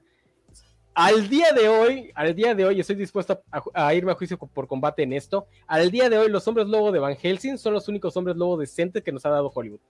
Al día de hoy. Con todo y que le metió lo de las garras de gatito, porque bueno, era Wolverine. Son los mejores hombres lobo que nos ha dado Hollywood si acaso les permitiré que les peleen los lobos de Twilight, porque pues, están pachoncitos. Y párenle de contar. Nada de inframundo. Ah, están horribles. El diseño de esos dos está horrible. Luego se nota que es una chiflada máscara que ni siquiera tiene movilidad. Nada de la de Wolfman de 2010. No la veo. el amor que le tengo a Benicio del Toro, esa película me decepcionó muchísimo. No, y la de Inframundo creen que porque te ponen a Kate Blanchett, de, digo que es a Beckinsale en, en, cuero, te vas a distraer y no vas a notar que las, que las máscaras del, que la boca del lobo ni se mueve. Yo sé, que, yo que Kate Beckinsale también sale en, Helsing, ¿no? Sí, también sale en Van Helsing. Igual con el mismo tipo de ropa. Con los chinos así, toda preciosa. Sí, Yo, yo, nada más por ella vi esa película. Eh, ¿Sabes qué, tiene, ¿Sabes qué tiene Van Helsing? Que es una película que dice, vamos a hacer una película de Hammer Horror, o sea, las de Lugos y todo eso, pero moderna. Y eso le sale bien. O sea, si tú la vas a ver diciendo, acordándote cómo eran esas películas de irreales, de estúpidas, de, con diálogos estúpidos, este, no, no sientes lo mala que es. Si vas esperando una película seria, pues sí, no hay. Las actuaciones además son. Digo, las actuaciones de las tres vampiresas. Salen bien, bien poquito. No tienen casi diálogos. Y así, y aún así logran demostrarte que no saben actuar. es, un gran logro eso. Este. Los de Aullido de los 80 no me tocaron, entonces sí veo vieja la, eh, los efectos especiales. O sea, sí hay. No, ya. O sea, se transforman por completo en hombres lobos y se madrean con vampiros. O sea, no le puedes pedir nada más a la vida. O sea, no le puedes pedir nada más a la vida. Que por cierto, vamos a tener programa especial en octubre de hombres lobo versus vampiros. O tal vez oh, tengamos el programa especial de lobos y el programa especial de vampiros. Ahí lo decidiremos, porque también me gustaría hablar de Ángela más detalle. Este. Pero bueno, algo más que decir de Troya, aparte de la recomendación de que la vuelvan a ver. Aunque les digo, ya hay una. Ya está cambiando la marea. Yo ya me he encontrado muchos TikTok de gente que justamente sale a decir: Oigan, se equivocaron con Troya, denle otra oportunidad, no era tan mala película. Obviamente, gente más joven que yo, por lo menos. Interesante. Dice Valentín García, los efectos de Van Helsing envejeció muy mal, pero Kate Beckinsale no, Valentín. Y lo demás se te olvida. O sea, si aguantaron 15 películas de Underworld por Kate Beckinsale, aguantas Van Helsing. Digo, del caso, para, para el caso de las que no, a las personas no les gustan las mujeres, creo que ahí sí les quedan a deber porque el único guapo ahí es Hugh Jackman. Todos los demás. Pero aparte, en esa película en específico no se ve guapo. Ah, es lo que te iba a decir. No, pero oye, ¿no sale también el que hace de Dee en, en The Sadman? ¿No es el que hace de, de, Chacho, de Chalán? El Chalán es eh, Faramir. ¿Cómo? Ah, es Faramir. Es Faramir. Es Faramir, es cierto, los confundo. Sí, no, y que además el, el, Frankenstein está muy, muy diseñado como el Frankenstein de, de Niro. Que, eso, que es un buen guiño. Este. Drácula se ve muy bien. Fíjate que es lo único que no me gusta mucho de la película. Le pusieron cara de menso a Drácula. Eso sí me. Sí me Pero su pelazo sí está bien precioso. Ah, eso sí, no. no, y su actuación así over the top está, está genial. Que me imagino que por eso le dieron el papel. Dice, Kate Beckinsale no envejeció mal, tienes que... Sí, es lo que te estoy diciendo, Kate Beckinsale envejeció muy bien. Este, de hecho, deberían hacer Van Helsing 2. Con ella y Hugh Jackman. Ah, que por cierto, Becky es, es, una de las pocas que no tiene, que no tiene su John Wick. Ah, hay que, hay que empezar a pedir. Y, este, es de las que más lo aguantaría. Es la que más lo aguanta. Digo, ah, bueno, es que ella también dedicó toda su, carrera a, a Underworld. Ah, Tampoco es como que tenga muchas ganas, ¿no? Mira, yo, ¿quién es John Wick? O sea, porque eh, y, eh, esas serían mis preguntas. Eh, la verdad es que no sigo muchos streams. ¿Quiénes ya tienen su John Wick? Y si considerarías de Jennifer Garner, de no me acuerdo cómo se llama la, película donde matan a su familia, su propio John Wick. Sí, claro que sí. De hecho, fue de las primeras, de hecho. Tienen esta Kate Winslet, la de Kate. Kate Winslet, perdón, este. No, es esta. Mary Elizabeth Winslet la de Kate, que está muy buena. Acaba de salir la de esta Soy Kravitz, que no la he visto, de las que me falta. Karen Gillan tiene Gunpowder Milkshake, eh, Milkshake, que está muy buena, que es también como esas historias que son como, no son mágicas, pero no son realistas, como que realidad over the top, muy americana, o sea, la estética americana. Eh, ¿Qué otra está? La de Ava, que nunca me acuerdo cuál es la, cuál de las tres pelirrojas es las confundo a las tres. Esta, ¿cuál es? Sofía, ¿tú sí la viste, va? Ava. Este, no, no sé cómo se llama, pero este. No es Brie Dallas Howard. No es Brie Dallas Howard. No, la, otra. Ajá, la, que es dire... no, la que es directora, no. No, la que es directora no, no, pero hay una con esa pelirroja que no es ninguna de las otras dos pelirrojas, con Lupita Nyong'o. Ah, es la, es la nueva, es la de la de las agentes. Esa, esa, esa. Esa, sí, tampoco la he visto, la tengo, la tengo en mi lista. No, Así como Fan Bing Bing, sí. Yo también quiero verla. ¿Cuál? E, esa de las agentes sale Fan Bing Bing, porque hay una. Ah, sí, sí, sí, sí, sí, sí. No sé si se pueda contar la de. No, yo no contaría la de Everything Everywhere All at Once, porque pues, esa, actriz ya se había demostrado que era, que era, que era buena en el género. Ella no sale en Powder Mi Shake, ella sí, sale ahí, ¿no? Sí sale ella. Sí, pero ella no es la protagonista. Ajá. Este, dicen en los comentarios que la de Atomic Blonde. Atomic Blonde también, creo que fue la que inició la moda, de hecho, Atomic Blonde de Charlize Theron. Dice, la hija de Beckinstein sale la hija de Nicolas Cage y la del peso del talento inmesurable. Buen dato. ¿Sabes, ¿Sabes qué necesita el mundo? Una película de Kate Beckinsale y esta Mila Jojovic en la que se enfrenten las dos de temática sobrenatural. Eso es lo que el mundo necesita. Jessica Chastain dice Félix. Jessica Chastain, no, no, no, Ella. Félix, si no me lo dices, nunca le iba a dar, nunca me acuerdo ¿eh? de ella. Y lo peor es que, sí sabía quién era, pero no tenía nombre. No, sí, o sea, tengo su imagen en la mente, pero nunca me acuerdo de su nombre. Siempre la, la confundo con Dallas Howard o con la otra, la este, Felicity Jones. No, January Jones. Bueno, la que no es la, la que no es la que ya, la que ya está grande. Sí, esta, eh, tiene muchas películas de artes marciales. No está, no es su John Wick porque para eso necesitas un actor o una actriz que no se le conozca por ser de acción. Digo, también por eso es que Beckinsale y, y, y Jojo no lo han hecho, porque pues dices, güey, ya les, hemos visto hacer películas de acción toda su vida. Pero bueno, este, puntos finales, puntos de contacto. Eh, los dos tienen programas este, en la covacha, así que vamos a empezar. Este, Jorge, tú eres el nuevo invitado. Puntos finales, puntos de contacto. Gracias. Pues eh, un punto final solo sería recordar que Patroclo está interpretado por ese hombre que después hizo Tron Legacy, que me gusta mucho, y yo no lo sabía, así como está en dos de las películas que más amo, este, y se me había ido que es el mismo Gareth Head, Hulls, algo así, Gareth algo. ¿Es este, él? Que creo que, sí, ya sé, ya sé, yo también tuve esa revelación hace años. ¿Estás seguro? Chécalo, porque luego IMDB te... Ajá Luego IMDB te da mal los datos, checa que sí sea él. Según yo, es él, podríamos, este, en lo que digo pueden buscar sin problema. Estoy checando, Sí, sí. Eh, estoy en eh, como en Grive03 eh, para Twitter, JGrive03 en Instagram y TikTok. hay programa de anime los lunes, noticias gamer los martes y un programa de Dragon Ball en la semana para hablar un poco de Dragon Ball Super y Dragon Ball Super Super Hero que acaba de salir y pues ha sido un gusto andar por acá en el, evento que presagiábamos, eh, pero que tomó bastante tiempo lograr que ocurriera, ¿no? Necesitamos que se muriera el director. Dice, necesitamos el John Wick de Meryl Streep. Muy cierto. Este, oye, entonces vas a hablar de, se van a poner a hablar de, de, lo que está de, moda ahorita entre la chaviza, el nuevo color de pelo de Gohan y de de Picoro, el nuevo color de Cell, Dios no, a veces, a veces siento que, que Akira Toriyama ya de plano se está burlando. Eh, eh, creo que en el sentido de creación de enemigos ya se rindió. Aquí lo único interesante es un poco la interacción de los personajes este, y que, eh, pues no sé, esta familia no nuclear rara de Piccolo, Pan, Gohan, Videl, creo que es lo verdaderamente rescatable. el diseño de enemigos no. No te voy a mentir, he estado viendo los TikTok porque le están subiendo la película entera en TikTok. Esa parte sí me llama la atención, nada más que se me hace que ya subieron las partes chidas a TikTok y ya lo demás es la pelea. Este, sí, la forma en la que maneja a Picoro como el abuelo de Pan. Y me gusta mucho que bajita el agua está, está haciendo que les guste Pan a los fans, que Pan era un personaje muy odiado en ese fandom.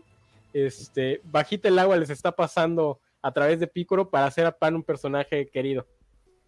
Sí, e, e, es una construcción interesante, ¿no? Porque Pan como heredera este, de, pues de, su familia es algo que ya había medio ocurrido, pero la verdad es que en GT no estaba eh, suficientemente escrita como para, para funcionar, pero ya, ya, está el precedente y ese precedente genera cierta nostalgia por el personaje, aunque en su momento haya sido odiado. Entonces creo que algo muy interesante podría hacerse con Pan. No sé si yo llegue a verlo porque va tan lenta la franquicia que no sé si me alcance el tiempo, pero creo que podría hacerse algo realmente lindo con ella. ¿Sabes qué otra cosa me gusta? Que están básicamente dejando la herencia de Goku en manos de Piccolo. O sea, su hijo y su nieto son, son discípulos de Piccolo, son discípulos de Daimaku, no de, no de la, no de la tortuga. Por eso me enoja que le pongan a Gohan el traje rojo. Este, pero bueno, Sofi. Este, pues a mí me encuentran en Twitter como Sofi Levain. Eh, ahorita, próximamente, pues en lo que me trepe y eh, a partir de, me parece que del 4 de agosto, digo de, ¿qué sigue? septiembre vamos a estar en la covacharla de mm, eh, Los Anillos de Poder.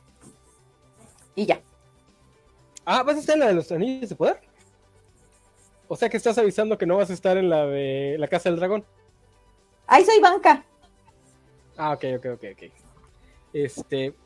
Y también tienes una. una. Estás planeando uno de romcoms con las covachas, ¿no? Ajá, sí, pero este ese todavía no tiene fecha porque pues como se darán cuenta de que todo septiembre va a haber un montón de covacharlas, entonces va a estar medio difícil encontrarle un espacio, entonces en cuanto tengamos el espacio, pues ya les avisamos. Ok, ok. Este, digo, yo no sé qué tanto dure la covacharla de la Casa del Dragón, porque así que digas, ¿qué fe le tengo a la serie? No, pero pues había que subirse al, tren del mame. Pues bueno, yo soy el enano. Eh, a mí me van a encontrar la próxima semana en la Casa del Dragón. Vamos a iniciar la, pues ese watch, ese watcheo, que sinceramente yo nada más voy a tirarle hate a George R. Martin porque me está empezando a castrar su actitud de que primero, primero usa, que es un golpe bajo, usar a Neil Gaiman para que lo defienda, de ay, no lo critique, no tiene la obligación de terminar, que ok, esa parte lo entiendo, no tiene la obligación de terminar. O sea, si él quiere nunca volver a tocar esa historia, adelante pero que constantemente venga a decir, oye, ya vieron mi serie, tengo una nueva serie, ahora te van a dar dragones, y en esa sí estoy metido, ¿eh? no como en la otra. Güey, no mames, o sea, si vas a estar chingando con esta, eh, con esta franquicia, siéntate a terminar de estar jodiendo. Especialmente si le va a estar tirando hate a los, a los productores de, de la serie, que ok, sí fue una asquerosa pila de popó el final. Pero Martin tampoco ha terminado sus novelas, ¿eh? No está escrito el final, o sea, puede ser igual de malo. O sea, no sé por qué hay tanta gente que dice, no, es que el final va a ser... Si el final ya estuviera escrito no habría ningún problema. El problema es que no tiene ni idea de cómo acabarlo. Entonces, a la serie no le tengo mucha fe, pero bueno, dense la vuelta. Seguramente algo habla de qué hablar. Digo, es Matt Smith, buen actor. No me convence como el personaje para el, para el que lo contrataron. Yo me lo imaginaba alguien que desde que lo ves dices, no, este güey me parte la madre. Matt Smith probablemente me parta la madre, pero no es alguien al que vea y diga, ah, ese güey me parte la madre. Probablemente sí, pero no tiene facha de. Eh, también me encuentran en reseñas enanas. Esas dos semanas voy a agarrar puente porque me dio gripa la semana pasada y me tiró. De hecho, tenía miedo de que fuera COVID. Me piqué la nariz, salió negativo. Este, digo, claro, sé que puede ser falso negativo, pero este, ya no me siento mal hoy, pero sí estuve de huevón. Entonces voy a agarrar dos semanitas de descanso. Eh, y además veo que no les gustó mucho lo de Terramar, ¿verdad? Malditos cerdos incultos. Este... Yo, yo voy a admitirlo, tu título Cleibatero tampoco me animó a oírlo porque después de que oí el primero dije yo, no, esta historia nomás, no. Porque me, dio la impresión de que es, eh, como, dije, que era no character base, sino plot base. Ajá, sí, sí, no, este, ajá, es por de personajes. Ajá, entonces dije yo no, y ya por eso no seguí escuchando. Perdón. no, la segunda, por eso es que me gusta tanto Terramar, la, la, segunda parte del ciclo, la autora corrige muchas cosas, replantea por completo su, su, obra. O sea, o sea, es la única autora que yo he visto que le digas, oye, tu obra tiene un montón de cosas problemáticas, y su reacción sea, ok, se siente y la replantea por completo, por completo. O sea, no deja títere con cabeza. Que es una de las razones por las que a muchos no les gusta la segunda parte del ciclo, porque sí. O sea, The Last Jedi se queda corto. O sea, Ursula K. Le Guin vio lo que hizo Johnson en The Last Jedi y le ha dicho: Eres un cobarde. no, cobarde, no te atreviste a hacer lo que querías hacer. Este, así, así de, así de grueso es el replanteamiento que hace, por eso es que a mí me gusta mucho. Y además es una historia muy bonita, pero sí, en ese, en ese segundo resumen, sí les admito que no los voy a convencer de, leerla, porque por desgracia la gran virtud de, de Terramar es su peor eh, defecto a la hora de recomendarla. No hay nada que recomendar, no les puedo decir, güey, ocurre esto que es padrísimo. No tiene absolutamente nada de eso. Entonces, no, pues no, no que lo, que les voy a recomendar les va, les va a sonar aburrido. Pero pues denle, denle, denle la oportunidad. O sea, desde eso a leer por quinta vez Harry Potter, denle la oportunidad. Este, pero bueno, ya voy a regresar con. Voy a, ya, veo, para, que, para que sea un tema que les guste, voy a empezar hablando de, del buen Tenoch Huerta y, la representación de las culturas mesoamericanas en, en, en, Hollywood. Este, y síganos la covacha, síganos en todas las redes. Estamos en Twitch, Twitter. Ya tenemos otra vez la, cuenta original. Ya nos la regresaron, ya nos la regresó el buen tío. Este. Se me olvidó el nombre del dueño de Twitter. Este, seguramente fue Elon Musk el que nos la regresó. Tenemos YouTube, obviamente, especialmente si están viendo esto en YouTube. Tenemos. ¿Qué otra cosa tenemos? TikTok, pero creo que ya nadie lo usa, ¿verdad? Y bueno, ahí pueden encontrar al buen Jorge. También está Mario haciendo TikTok. No sé qué otro este, Cobacho haga TikTok. Yo también ando en TikTok, pero yo no hago TikTok, nada más me gusta estar viendo. Estoy de, de ahí. Este. Mejor habla de Última y Fantastic por el arco del presidente. ¿Qué, voy a decir? Que es uno de los peores arcos que escribió Mark Millar. Son las cosas más patéticas que he visto que escriba ese escocés. Es muy específico, ¿no? Además. no, o sea, digo, la recomendación es como que muy específica. Es. O sea, sí podía rantar, rantear por 20 minutos porque sí me dio mucho coraje esa historia. Pero pues no. Dice Valentín, yo sí escuché el programa y el segundo de Úrsula es mejor que el primero. Este, sí, pero en el segundo estaba hypeado por suero para la tos, mi buen Valentín. Igual eso ayuda. este. ¿Cuáles son las otras redes de la covacha? Se me olvidaron. Ah, Facebook, síganos en Facebook. Aunque el Valentín ya está amenazando con cerrarlo, ¿eh? Dice que es gente muy horrible la que está ahí. Eh, no sé, LinkedIn, Grinder, eh, Bubble, eh, Tinder, este, Uber, Uber Eats, compren, compren este, su pollo y, llega Valentina a recomendarles un cómic. Este, y bueno, sigan todos, tenemos un montón de programas. Neta, septiembre, La Covacha se convirtió en un canal de, televisión tan, tan lentamente que nadie se dio cuenta, excepto el buen Juanjo, pero se fue. Que por cierto, a Juanjo le hubiese gustado este programa. Lástima que ya sea enemigo jurado de la Covacha, ya no podamos este, hablarle. Eh, pero bueno, gracias por estar aquí. aquí. ¿no? De hecho. Juanjo no, estuvo este. Veo los comentarios. Sí, comentó. No, lo vi. ¡Ah! Perdón, ah, sí, aquí está Juan Buceaga, perdón, Buceaga, ya me acostumbré tanto a, ignorarte que se me fue. Este, dice, ay, el primer cobachando con Jorge.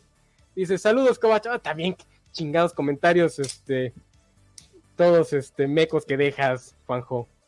No, no, ya te vi que estás diciendo que el, el mexicano es muy huevón porque descansa los domingos. Shame on you. Este, pero bueno, gracias por venir, Jorge, gracias por venir, Sofi. Eh, a todos los demás, síganos. Neta que a ver si aguantamos el. Ah, también tenemos en el 7, creo 5, 7 de septiembre, la lectura de, de Sandman, que es un desmadre. Valentín no sé cómo sacó la lista de la lista de lectura.